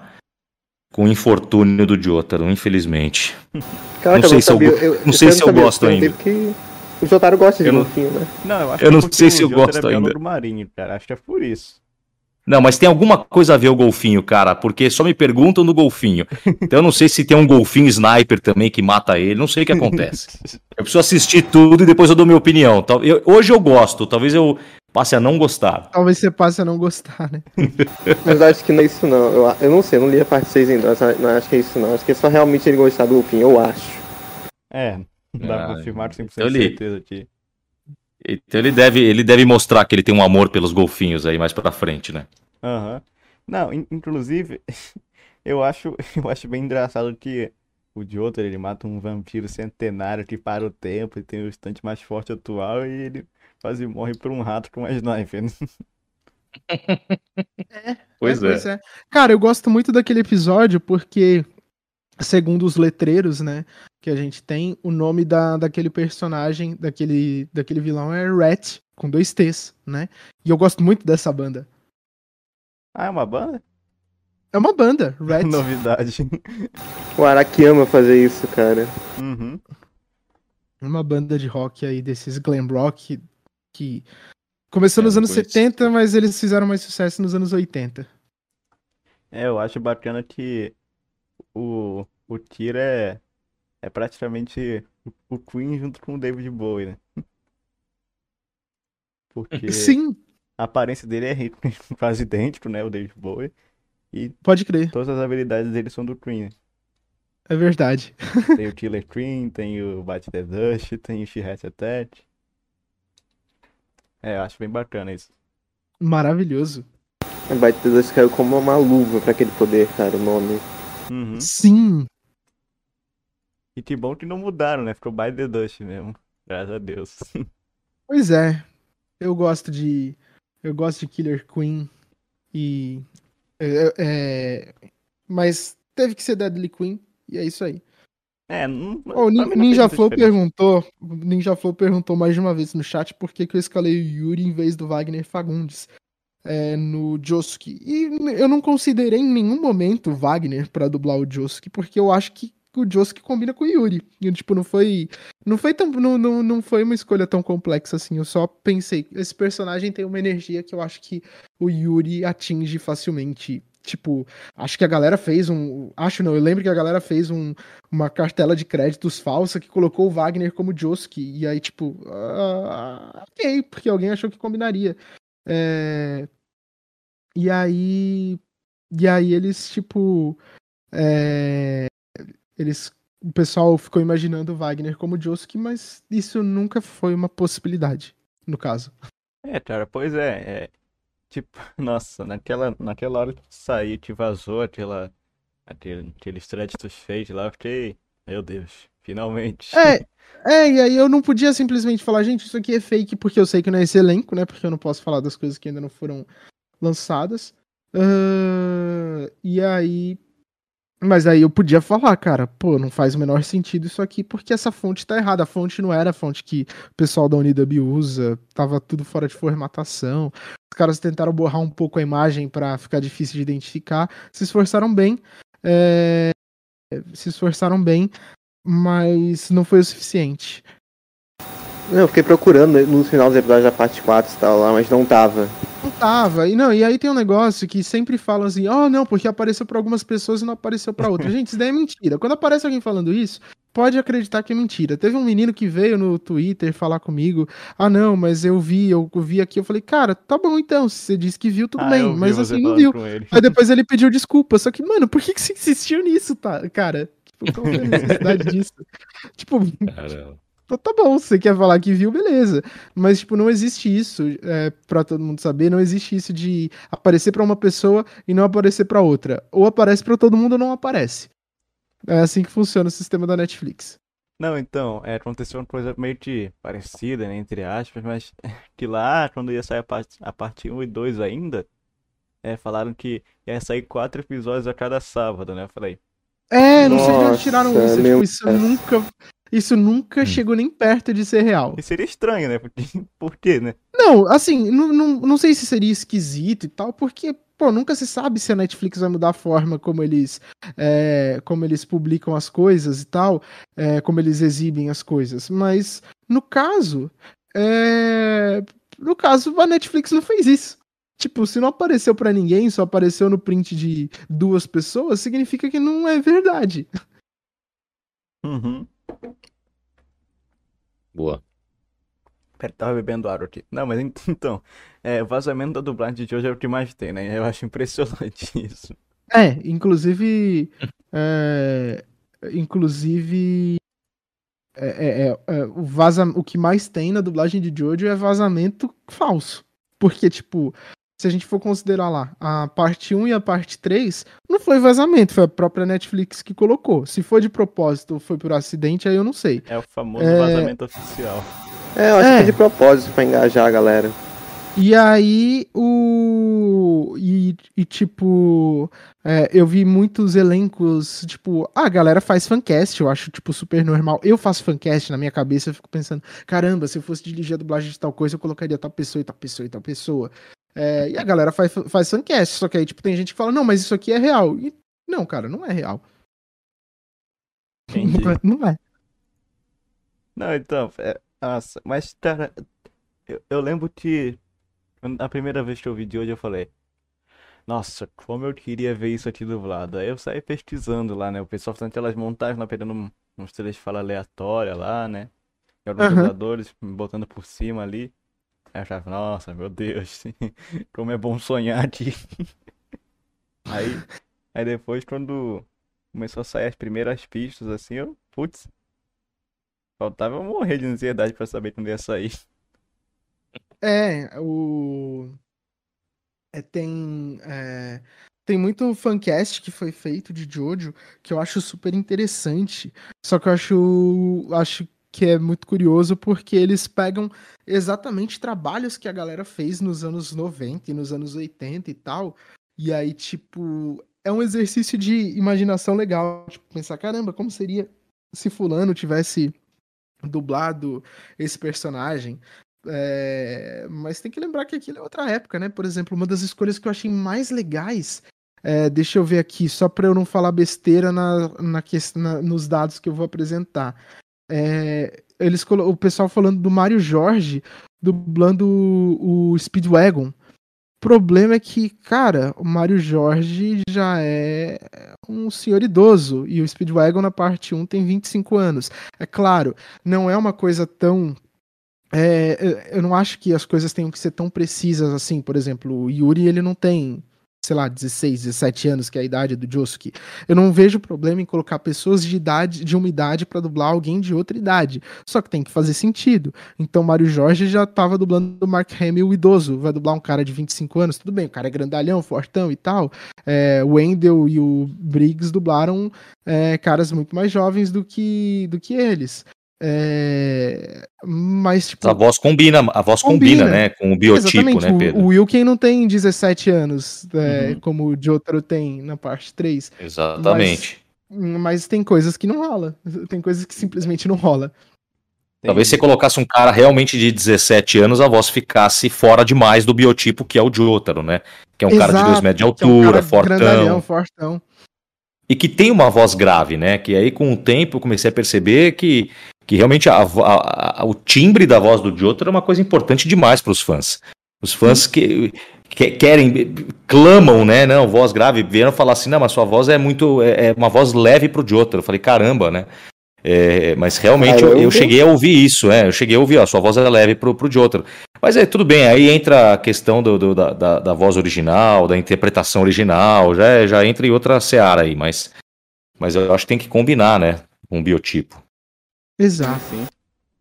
Eu acho que você deu uma cara muito legal pro Jotaro. Tipo, deu uma cara um pouquinho diferente do dublador original, mas deu uma cara muito mais. Parece uma pessoa de 17 anos. Eu acho que ficou muito boa. Ah, legal, que bom, que bom. Fico feliz de ouvir isso aí. De, de, de eu, vi, eu, vi, o pessoal falar também que deu mais personalidade. Eu sei, talvez a, a questão do, de Jotaro ser, ser um cara meio bravão, né? Meio saco cheio com tudo, com a vida. Ah, talvez seja o jeitão dele da interpretação, é, então. Tudo é uma merda, tudo é um saco.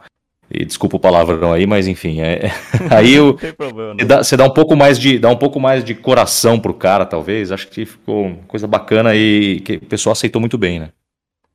Uhum. Ô Wilton, é, eu posso fazer um pedido com você aqui, cara? Depende. o que, que é? Lá vai. Lá vai. Depende, é bom, é bom, é bom que o patrão tá junto aqui, ele vê se ele libera não, ou não. Não, não, eu queria que você falasse duas coisas possível. É... Primeiro, eu gostaria que você falasse a clássica frase do Jotaro lá, mais que saco, e depois um hora, hora, hora. Eu não tenho nenhuma objeção. Nenhuma objeção? Nenhuma objeção. Ai, mas que saco! Mas que saco! ao vivo, ao vivo. Tem que mandar um orar, orar, orar? É. Vixe. Então vamos lá. Como é que tá muito alto aí? Vai estourar se eu gritar não, aqui? Não, relaxa, relaxa, relaxa. Pode gritar, pode gritar. Ó, oh, que bacana, cara. Caraca. o pessoal pediu uma hora, hora de 5 minutos aí. Quero deixar um minutos é duro, né? Tem... Semana que vem eu trabalho, pô. Bacana, cara. Bacana, bacana, bacana. Ô, Pedro. Diga. E como é que foi dublar o vídeo pra latir em casa, assim, cara? Foi muito divertido, porque eu eu desenvolvi, né? Eu aprendi é, a latir quando eu era pequeno, quando eu dublei o Clifford. Não sei se vocês lembram que tinha o cachorro gigante vermelho, e aí fizeram um é. spin-off que era ele filhotinho, ele pequeno. E eu dublava ele pequeno, de vez em quando eu tinha que latir. Aí eu acostumei a latir e tal, e eu achei que eu tinha facilidade. Eu não gosto de me escalar é, para dublar produções que eu tô dirigindo, porque é, porque eu acho muito muito difícil, eu gosto de dar chance para outras pessoas, mas em Jojo não tinha como não me colocar para dublar alguma coisa. É, então eu pensei, cara, alguém vai ter que fazer esses latidos, eu sei latir, então é aí que eu vou me colocar para dublar. É, e aí eu me coloquei para fazer e foi muito divertido. Eu ficava um pouco sem voz depois de gravar, mas faz parte do trabalho, né? Uhum. Ô Pedro, Pedro, pode dar uma latida aí pra gente? Pera aí, vou abaixar um pouco aqui. É, acho que o melhor pedir você aumentar um pouquinho ainda. Não deu pra ver muito bem, não. Eu não Talvez sei se o, Discord. o Discord deve estar reconhecendo como. Deve estar reconhecendo como Poxa. ruído. Acho que não vai ser dessa vez. Ah, Mas sim, tem um vídeo no canal do, do Wendel em que, que eu fiz uns latidos lá. bacana. vocês tiverem muito curiosidade pra ver. Ficou muito bom. Parece cachorro mesmo. É, é muito legal isso. Não, então, eu lembro que você até comentou no Twitter lá que a sua mãe achou que era um cachorro latindo mesmo. Foi meu pai, é, meu pai achou que tinha um cachorro latindo Ah, e. E. Porque eu dublei re- remotamente essa, a, a parte 3, né? E eu tava gravando em casa. E aí os. O, e aí o meu pai pensou. Poxa vida, o Pedro tá dublando agora e tem algum cachorro latindo aqui, vai atrapalhar a gravação. E ele, me, e ele se ligou que era eu mesmo latindo. bacana, bacana. Aí seu pai te olhou com aquela com a cara assim, hã? É, não, depois meu pai se ligou, principalmente porque meu pai conhece Jojo. E, e ele sabe que tem um cachorro em Jojo. Bacana, cara, bacana. Então, gente, é, mas assim, a dublar de hoje foi uma experiência sensacional, então, né? Foi, foi incrível demais. Foi marcante e é uma coisa que é pra vida, assim, né? Uhum. Ficou pra, pra- marcou pra vida inteira. Eu sinto que a vida inteira vai ser uma. Vai, vai ter uma, uma lembrança e as pessoas vão. Eu, eu vou te falar, sinceramente, assim, eu, eu sempre achei muito legal. é, eu cresci, cresci vendo coisa dublada, né? Eu achei, sempre achei muito legal ver os atores, dubladores, sendo reconhecidos pela voz é, de infância, digamos, né? Então tem muita gente que, que dublou, por exemplo, eu cansei de ver Chaves, Chapolin, Simpsons, desde moleque é, Anos Incríveis, é, nossa, vi muita coisa dublada. E, eu, e hoje eu, eu compartilho isso daí, que são colegas de profissão, e eu ouço, até hoje eu fico, nossa, né, mexido. E eu sempre quis ter essa, essa participação, sabe? Sempre quis ter alguma coisa que, que marcasse as pessoas, né? Se é a voz da infância ou a voz da adolescência de alguém. Eu acho que o Jotaro pode ter me dado isso mesmo, eu acho que me deu, né? Essa oportunidade de poder fazer parte da vida das pessoas com essa presença. E eu sou muito feliz por isso. Uhum, bacana, bacana. Acho legal também que é, você, você até falou em algum- alguns lugares aí que não sabia da dimensão que era de hoje, né? Sim, não, sabe, não, tinha, não, não tinha ideia. O Pedro me alertou no começo, mas mesmo assim eu não tinha ideia. O Pedro falou pra mim no começo, falou, ó, cara, é, você já dubla há um tempo, dublou várias coisas, mas essa é, esse é o papel mais importante da sua carreira.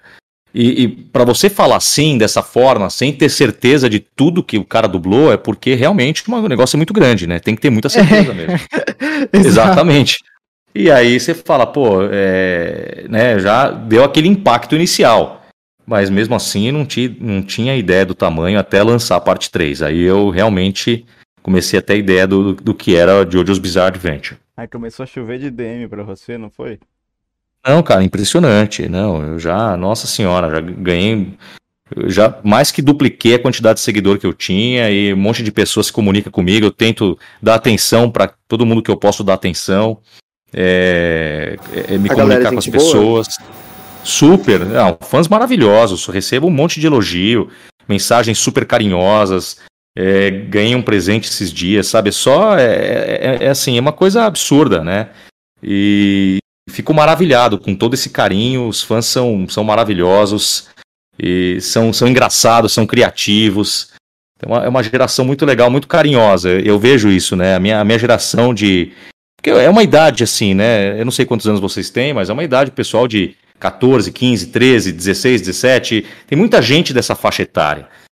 E eu lembro que a minha geração dessa época era uma geração de muito bullying. Uma molecada que, que tirava sarro, que batia, que, sabe? E hoje eu vejo uma, uma geração diferente. Eu vejo uma geração amorosa, carinhosa, um pessoal que elogia, que dá carinho, que manda coração.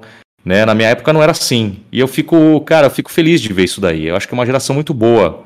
Né? Uma geração que quer o, quer o bem da, das pessoas. Muito legal isso. Bacana, cara, bacana. E o, o de outro aí, agora dublado, vai ficar marcado por gerações aí. Muito, muito parabéns, assim cara. espero. Valeu, pros obrigado. meus filhos. Bacana. Então vamos, vamos rever o Wilton aí na, na, na dublagem da parte 5 lá no inicinho, né? depois quando sair a parte 6. E é isso aí, cara. Muito Isso bacana. aí, é isso aí. Vai ser, pô, um prazer poder dar a voz pro Jotaro de novo. Já tô com saudade já. Ah, Eu espero que eu continue dirigindo a dublagem. É, mas tem chance de. Assim,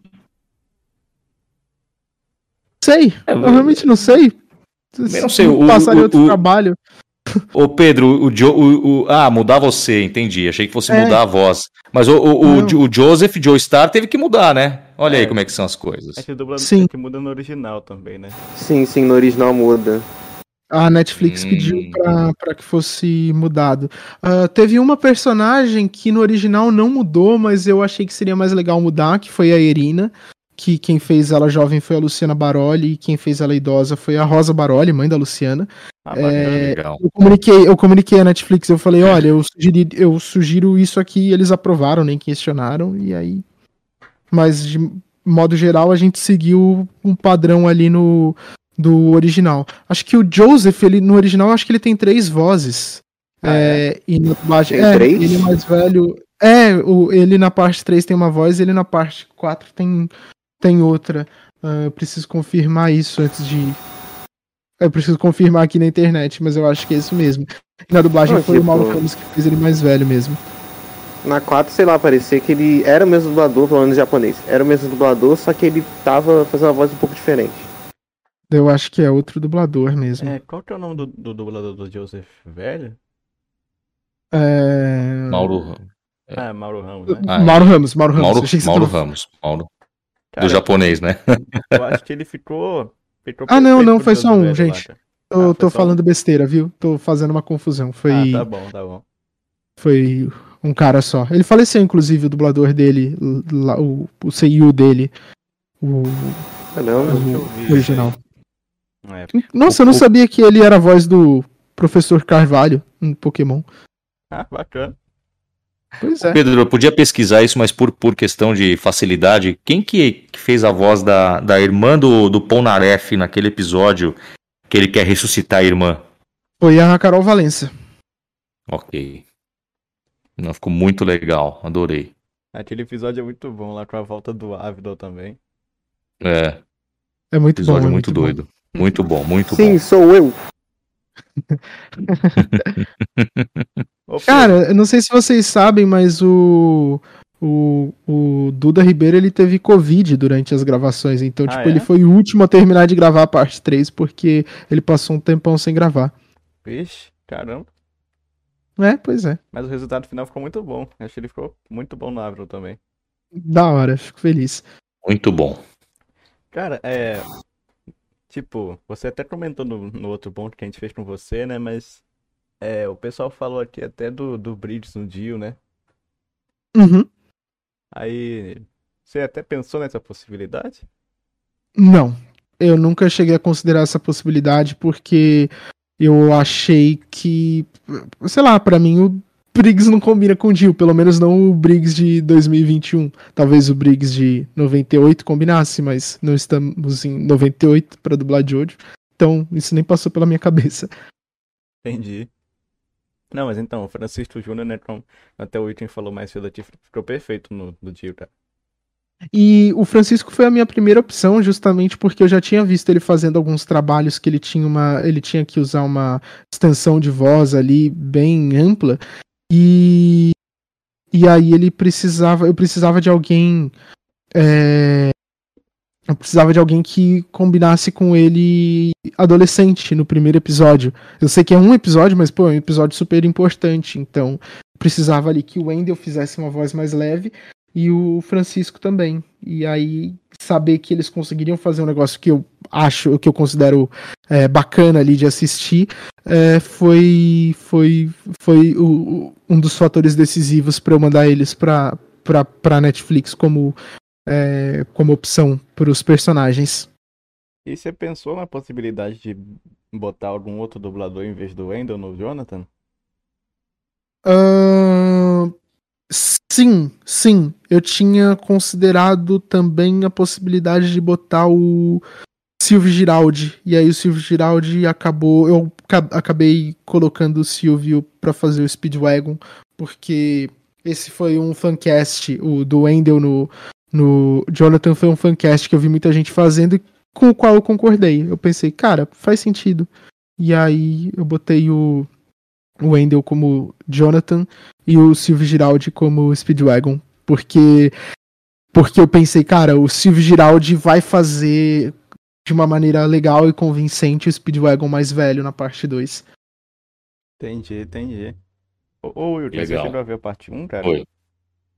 Não, vi tudo, vi parte 1 e parte 2. Bacana, bacana.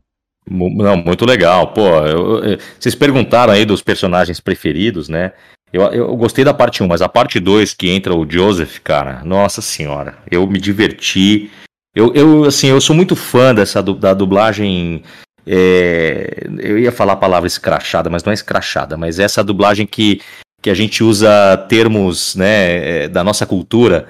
E eu vi o Briggs fazendo isso muito bem no, no Joseph. Eu fiquei, eu fiquei maravilhado com a dublagem, né? E gostei muito do personagem. O Joseph. E é o que o Polnareff faz muito na parte 3 também. Eu acho muito legal, que são personagens divertidíssimos, né? Uhum. Sim, eles são muito descontraídos e tal, né? Sim, Muito, muito. Muito, muito legal. É, deve, ser, deve ter sido muito legal dublar esses personagens, né? Você pode ser muito, muito criativo, brincar muito com, com as palavras.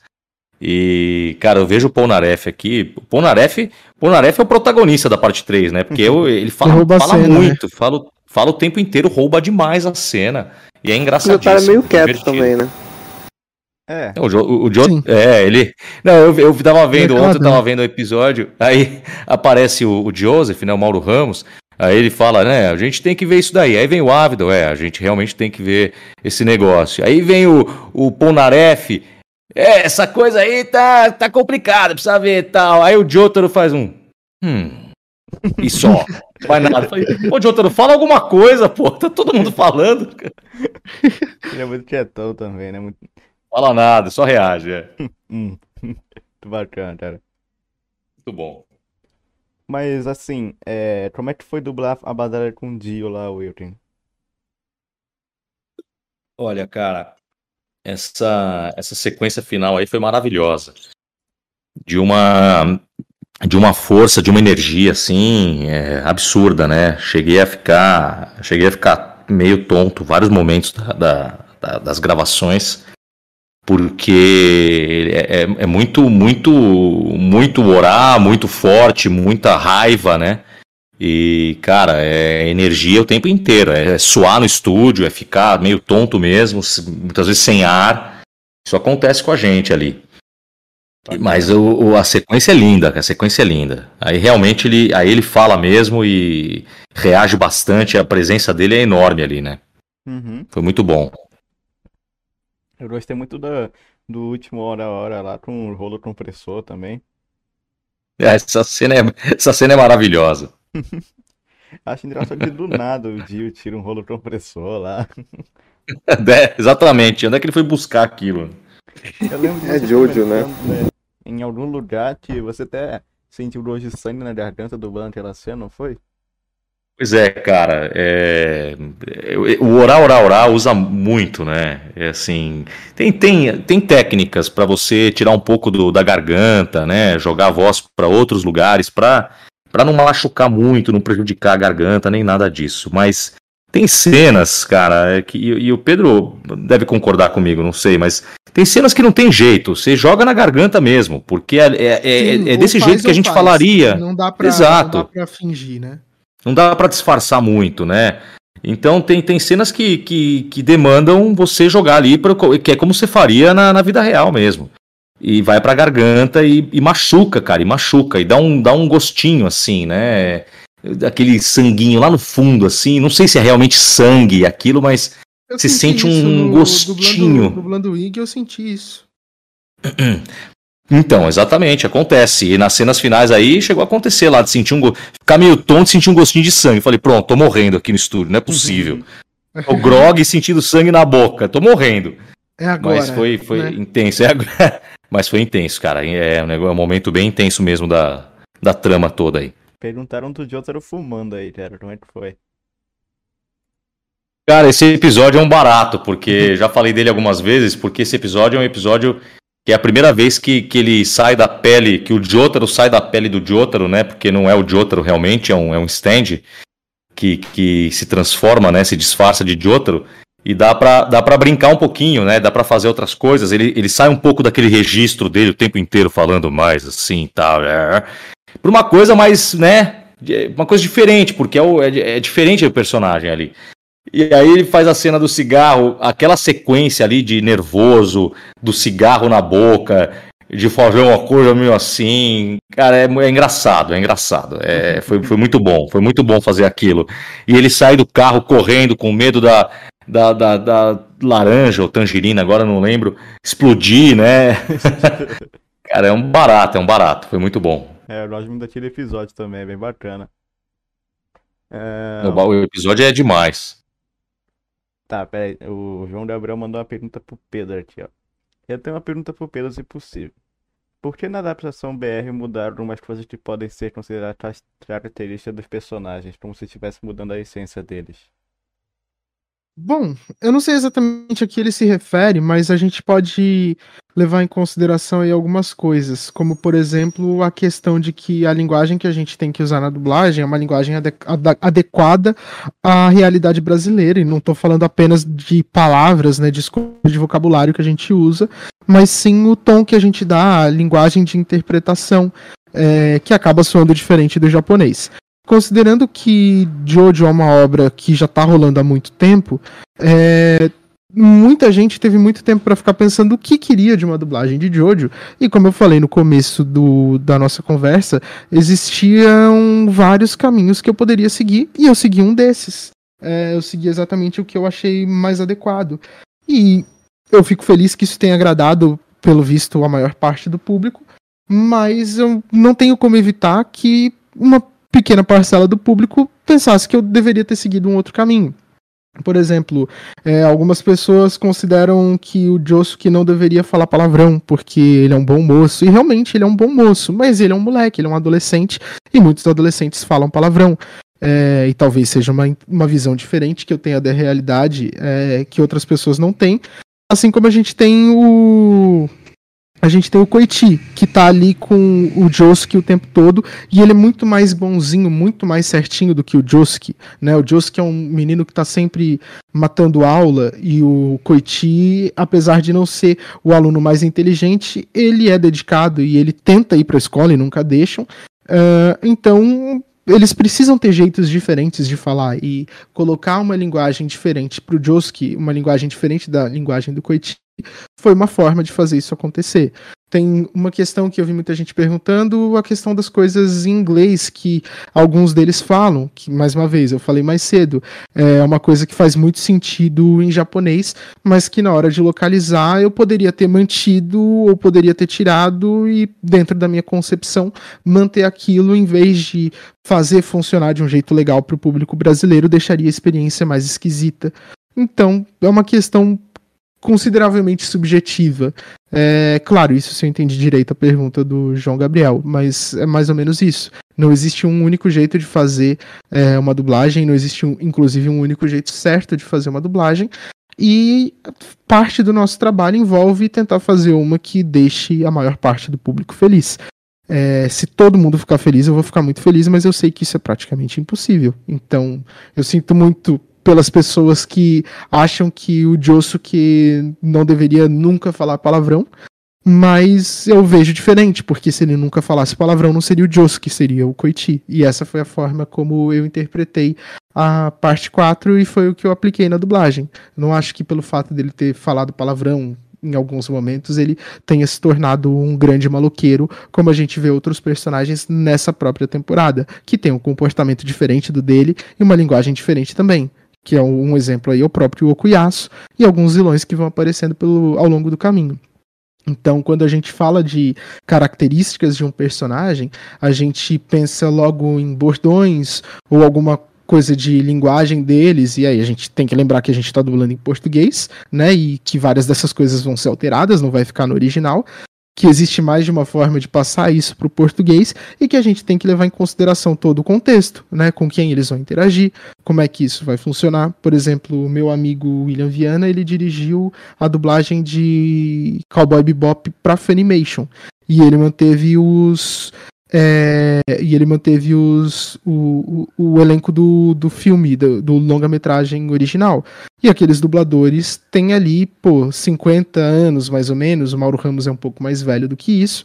Então ele não poderia colocar para contracenar com eles pessoas mais jovens uh, que deveriam soar intimidadoras, falar de igual para igual, ou muitas vezes soar mais velhas do que eles. Então ele teve que usar um elenco um pouco mais velho. Tô dando um exemplo aí de uma produção completamente diferente, só para exemplificar, é, para ilustrar, aliás, como essas decisões é, são complexas, envolvem várias coisas. Então, a decisão sobre como um personagem vai falar numa dublagem não se não se não se limita é, a esse personagem.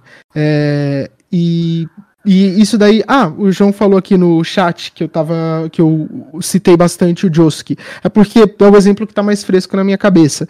Mas é basicamente isso. Em todos os casos, é basicamente esse caminho que eu trilho. Então, por exemplo, um, um outro exemplo completamente diferente. Yare Yare da Z é uma expressão é, que, segundo algumas pessoas com quem eu conversei, e acho que quem me falou sobre isso foi o Glauco Marx, Yare Yare da Z é uma expressão recente. Recente, eu digo, das últimas décadas na cultura japonesa, nos últimos 30, 40 anos. É, e o Jonathan, ele usa, ele fala, ele manda o Yare Yare da Z na parte 1. Eu poderia ter colocado, mas que saco, ali, é, que, não, que eu não acho que combina com o século XIX, mas é o que ele falou no original. E não estaria errado, porque é o que ele falou no original. Mas eu poderia também colocar outra coisa para combinar com a época, e também não estaria errado. Então, aí um exemplo de uma decisão que não tem só um jeito de fazer, né? A, a característica, as características principais dos personagens, elas não, não, a gente não pode considerar que elas são tão certinhas assim. É basicamente isso. Boa. Caraca. boa, Pedro. Boa, boa, boa. E é por isso que eu, por isso que eu tô sempre cansado, porque a vida de diretor de dublagem é ficar pensando nesse tipo de coisa, que não são decisões simples. E aí eu passo boa parte do meu dia pensando nesse tipo de coisa. E isso daí não vale só pra Jojo, vale para qualquer trabalho que eu dirijo. Pedro deve dormir duas horas por dia. Cara, por um bom tempo da minha vida eu dormia duas, duas, três horas por dia, não era nem um pouco saudável. Eu Meu fiz Deus, aquele foi exame incrível. de polissonografia uma vez e ele acusou ali que eu dormia, que eu acordava mais de 50 vezes por noite. E isso explicava Caramba. muita coisa do meu mal-estar, mas hoje em dia meu sono não é um sono exemplar, mas é um sono um pouco mais saudável. Entendi, entendi. Legal. Agora eu queria dar um, um review geral da parte 4 aqui, né? Já que eu vi ela toda e tal. E, cara, assim, é, eu percebo que a dublagem de hoje ela só vai melhorando a cada parte que passa, sabe? A parte 1 foi muito boa, a parte, a parte 2 também foi muito boa, a parte 3 foi incrível, e a parte 4 eu acho que tá perfeita, né? Tipo, Eu fico feliz. eu, eu até estranhei um pouquinho o Okuyasu lá no início, né? Porque a gente tá acostumado com aquela voz toda rasgada dele, né? No original e tal. Ele tem voz de velho fumante, né? É, pois é. Mas, cara, eu acho que combinou muito a voz que você escolheu pra ele. Eu também estranhei um Ah, pouquinho, v- né? vamos colocar, vamos a, a- vamos dar os créditos às pessoas certas aí. É, as vozes dos personagens que apareceram no, no OVA, que a gente dublou no começo do ano, não foram escolhidas por mim, porque é, porque lá na Unidub, não estou dizendo que todo estúdio de dublagem funciona assim, muitas vezes eles escolhem os personagens principais para alguns projetos antes de decidir quem vai dirigir a dublagem desse projeto. Então, foi o foi a Aline, que é a esposa do Wendell, que trabalhava na Unidub, que escolheu as vozes do Koichi, do do Okuyasu, do e do Rohan. É, aí agora as outras vozes foram escolhas minhas mesmo. Entendi, entendi. Cara, nossa, eu fiquei agoniado no OVA que, tipo, aparece o Josie ali, eu fiquei, fala, fala, fala, fala, fala, ele não fala. Cara, teve gente que me xingou por isso. Eu falei, cara, você você queria que eu fizesse o quê? Mudasse a história do desenho só pro cara falar? É inacreditável isso, cara. tava doido pra ver o Just falar um A que fosse ele. Mas pois é, não, não falou. Mas xingou Não logo foi o dessa Pedro, que não tinha nada a ver. Nada a Pois ver é, com cara, isso. eu recebo muito xingamento por coisas que Que eu não fiz. absurdo. Que absurdo. Por que, que o Coit ele é protagonista da parte 4, Pedro? Por quê? É, a galera fica brava com as escolhas dos nomes dos stands, sendo que, tipo, todo dia eu explico, cara, não, não sou eu que tomo essa decisão. Eu dei alguns Coisa pitacos, doida. inclusive, mas, tipo, não sou nem eu que dou a palavra final. Então, o tipo, pessoal por acha que o Pedro é favor, o diretor do anime em si. o pessoal acha que eu sou um deus. É o deus da dublagem. É. Nossa, não, não, não, não, nem me atrevo. Não, Nem não quero esse título, não, né? Fala aí. Não, não, tô, tô de boa. Tô sussa. Cara, eu achei, tipo, eu estranhei a voz do Rohan no início. Lá, que- quando ele apareceu, eu falei, é o mesmo dublador? Fui até checar lá no OVA, eu falei, ah, é o mesmo. Eu achei, tipo, eu achei que a voz dele não tava tão nítida quanto a dos outros. Eu achei, hum, me estranho, mas tudo bem. Aí, tipo, aí quando passou foi, ah, nossa, tá perfeito também. E, cara, acho que a mi, as minhas escolhas favoritas foram a do Jost e a do Kira. Que aquela voz tranquila, sabe, do Kira lá também, mas quando ele fica puto, fica, fica muito boa a voz Pessoa dele normal, né? Uhum. É, normal entre aspas, né? Que ele explode É, inocente. Uma pessoa que, é, que não vai chamar a atenção de ninguém, né? Uma pessoa discreta, eu quis dizer. Uhum. Eu até reparei também, quando eu tava revendo de novo, né? Que, tipo, o Kira aparece de vez em quando ele jogado no meio do cenário, assim. Você nunca você não viu isso, não? Não, na primeira vez que eu vi, não. Pior que eu vi. Ah, é? Caraca. Eu vi lá quando o Chili Pepper pegou energia, ele tava lá no, no, no semáforo. Uhum. Aham. Acho bacana que o Kira aparece ali como figurante. Sim, ele aparece. Ah, inclusive na primeira abertura tem algumas referências a ele. Tem uma. Tem uma placa de trânsito que tem uma versão estilizada ali do rosto do Killer Queen, parecida com, com o desenho que ele tem na gravata dele e tal. Uhum. Também aparece a silhueta dele, eu acho. Quando, eu não sei Ah, se é a primeira ou a segunda, aparece a silhueta dele. Uhum. Sim, Tem uns easter eggs assim, é isso, né? Isso, isso. sim, Sim, sim. Ele já tava desde o começo lá, só que você não viu. Exato. É, tanto que a, primeira, a primeira parte do primeiro episódio é, é a mão de alguma mulher que ele matou já lá. Exato. Ah, isso eu, disso eu lembro.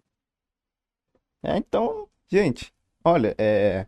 Queria falar que, tipo, foram duas horas e dez de podcast já. E tá muito bacana. Maravilha. Queria, queria agradecer muito, muito, muito, muito, muito, muito por vocês estarem aqui. E queria agradecer também o, o Wilton, porque ele foi muito fácil de chegar nele. Eu só mandei mensagem no Instagram e foi, e foi indo aí. Legal, pô. É, é Wilkin um é prazer, é um prazer. O Wilkin é um homem muito gentil. Uhum. É um Diferente prazer do Jotaro, que participar. não é exatamente muito gentil. É, o Jotaro não já tá no ia. amor, já tá no O amor. Jotaro ia soltar aquele mais que saco dele, né?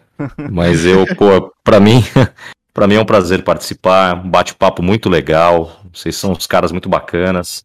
E é sempre bom falar de Jojo's Bizarre Adventure. Sempre. Você virou fã do anime depois que dublou? Nossa, eu adoro, porra. Bacana, bacana. Eu não, não, assim, eu tô muito, muito aquém, né? Porque a galera manja muito do anime e eu tô aprendendo ainda tal, mas gosto bastante de assistir, gosto do personagem, dos personagens, da dublagem, pô, tá muito legal. Que bom, que bom, que bom, que bom. Olha, é. Gente, assim, Gabriel, você tem alguma pergunta aí, cara? Acho que não, cara. Acho que tô tranquilo. Eu só queria falar uma coisa pro Pedro e pro Wilker mesmo, que eu queria agradecer pelo trabalho de vocês, cara. Eu fico. Quando minha, minha- minhas irmãs vão ver comigo parte 3 dublada, eu fico gritando, ó, ó o Pedrinho aí, ó. Ó o que ele fez. Também a voz do Wilker que tá incrível, cara. Só queria falar isso mesmo, Legal. agradecer muito vocês dois, cara. Ah, obrigado. Fico Obrigado, feliz que vocês obrigado. curtam tanto assim. Valeu. Ah, foi um sonho realizado Bacana. poder ver dublado, cara. Sim, sim, eu falei no outro podcast, eu e o, e o William, a gente ficava em cal, falando, nossa, imagina dublado, como é que ia ser, e ficou Uhum. dublado. É. E ficou bom. Bacana, que bacana. Então, olha só, cara, é. É o que eu falei pro, pro Pedro no, podcast passado. Eu queria poder dar um abraço em vocês dois aí. Falar obrigado por trazer E eu de novo maravilha. fiquei de fora. Ele sempre, ele fala, ele dá um abraço pra vocês, eu fico de fora, como sempre. Não, mas primeiro vai, vai eu, depois vai você, ué. Não, vou dizer que são os quatro de uma vez, né? É, pode ser uma coletiva também, né? É Tetrovista, como é que Tá é? tudo certo, é. Logo, logo tá todo mundo vacinado, aí tá tudo certo. Isso, É isso. isso aí. Então, gente, eu queria agradecer de novo, muito imensamente, por vocês terem aceitado o convite aqui para vir nosso vídeo podcast aqui. Foi uma honra ter vocês dois aqui. Então, Valeu. é isso, gente. O nosso servidor Valeu. do Discord está em manutenção, a gente vai ter outro em breve. Joguem Five Nights at Flows, tenham um bom dia. Peraí, peraí. Pode falar. Peraí que, pode tive, peraí, peraí que tive uma ideia muito idiota. Não sei se vai dar pro Pedro e pro Wilken faz, fizer, é fazer. Vocês poderiam dar o tchau com a voz, o Wilken com a voz do Otário e o Pedro com a voz do Ig? Podemos. Pra ele é mais fácil, né? Porque ele faz o tchau, uau, uau, aí já fica beleza, Sim, né? Aí dá Putz, todo eu não mundo vou, junto. eu não vou, eu não vou poder latir porque, porque o Discord vai cortar, né? Sim. Mas. Só faz a voz mesmo, só faz a voz mesmo. Não era nem pra eu estar aqui. Eu queria estar na rua, como eu sempre quis, com os meus amigos, todos os bichos. Eu mandava na rua. Mas tá bom, né? Já que eu tô aqui, participei dessa conversa, então tá. Tchau. Pedro Wilton agora. Ai, mas que saco participar disso em pleno sábado à noite. Mas é muito melhor do que estar perto daquelas meninas histéricas que eu odeio. É isso aí, boa noite pra vocês. Arrepiei, cara. Muito, muito bom. cara, muito bom. Valeu aí, galera. Até a próxima. Nós tamo junto. Valeu, Valeu. gente, obrigado. Parabéns Falou. aí, valeu. Um abraço, boa noite pra todo mundo. Valeu. Falou, gente. Falou.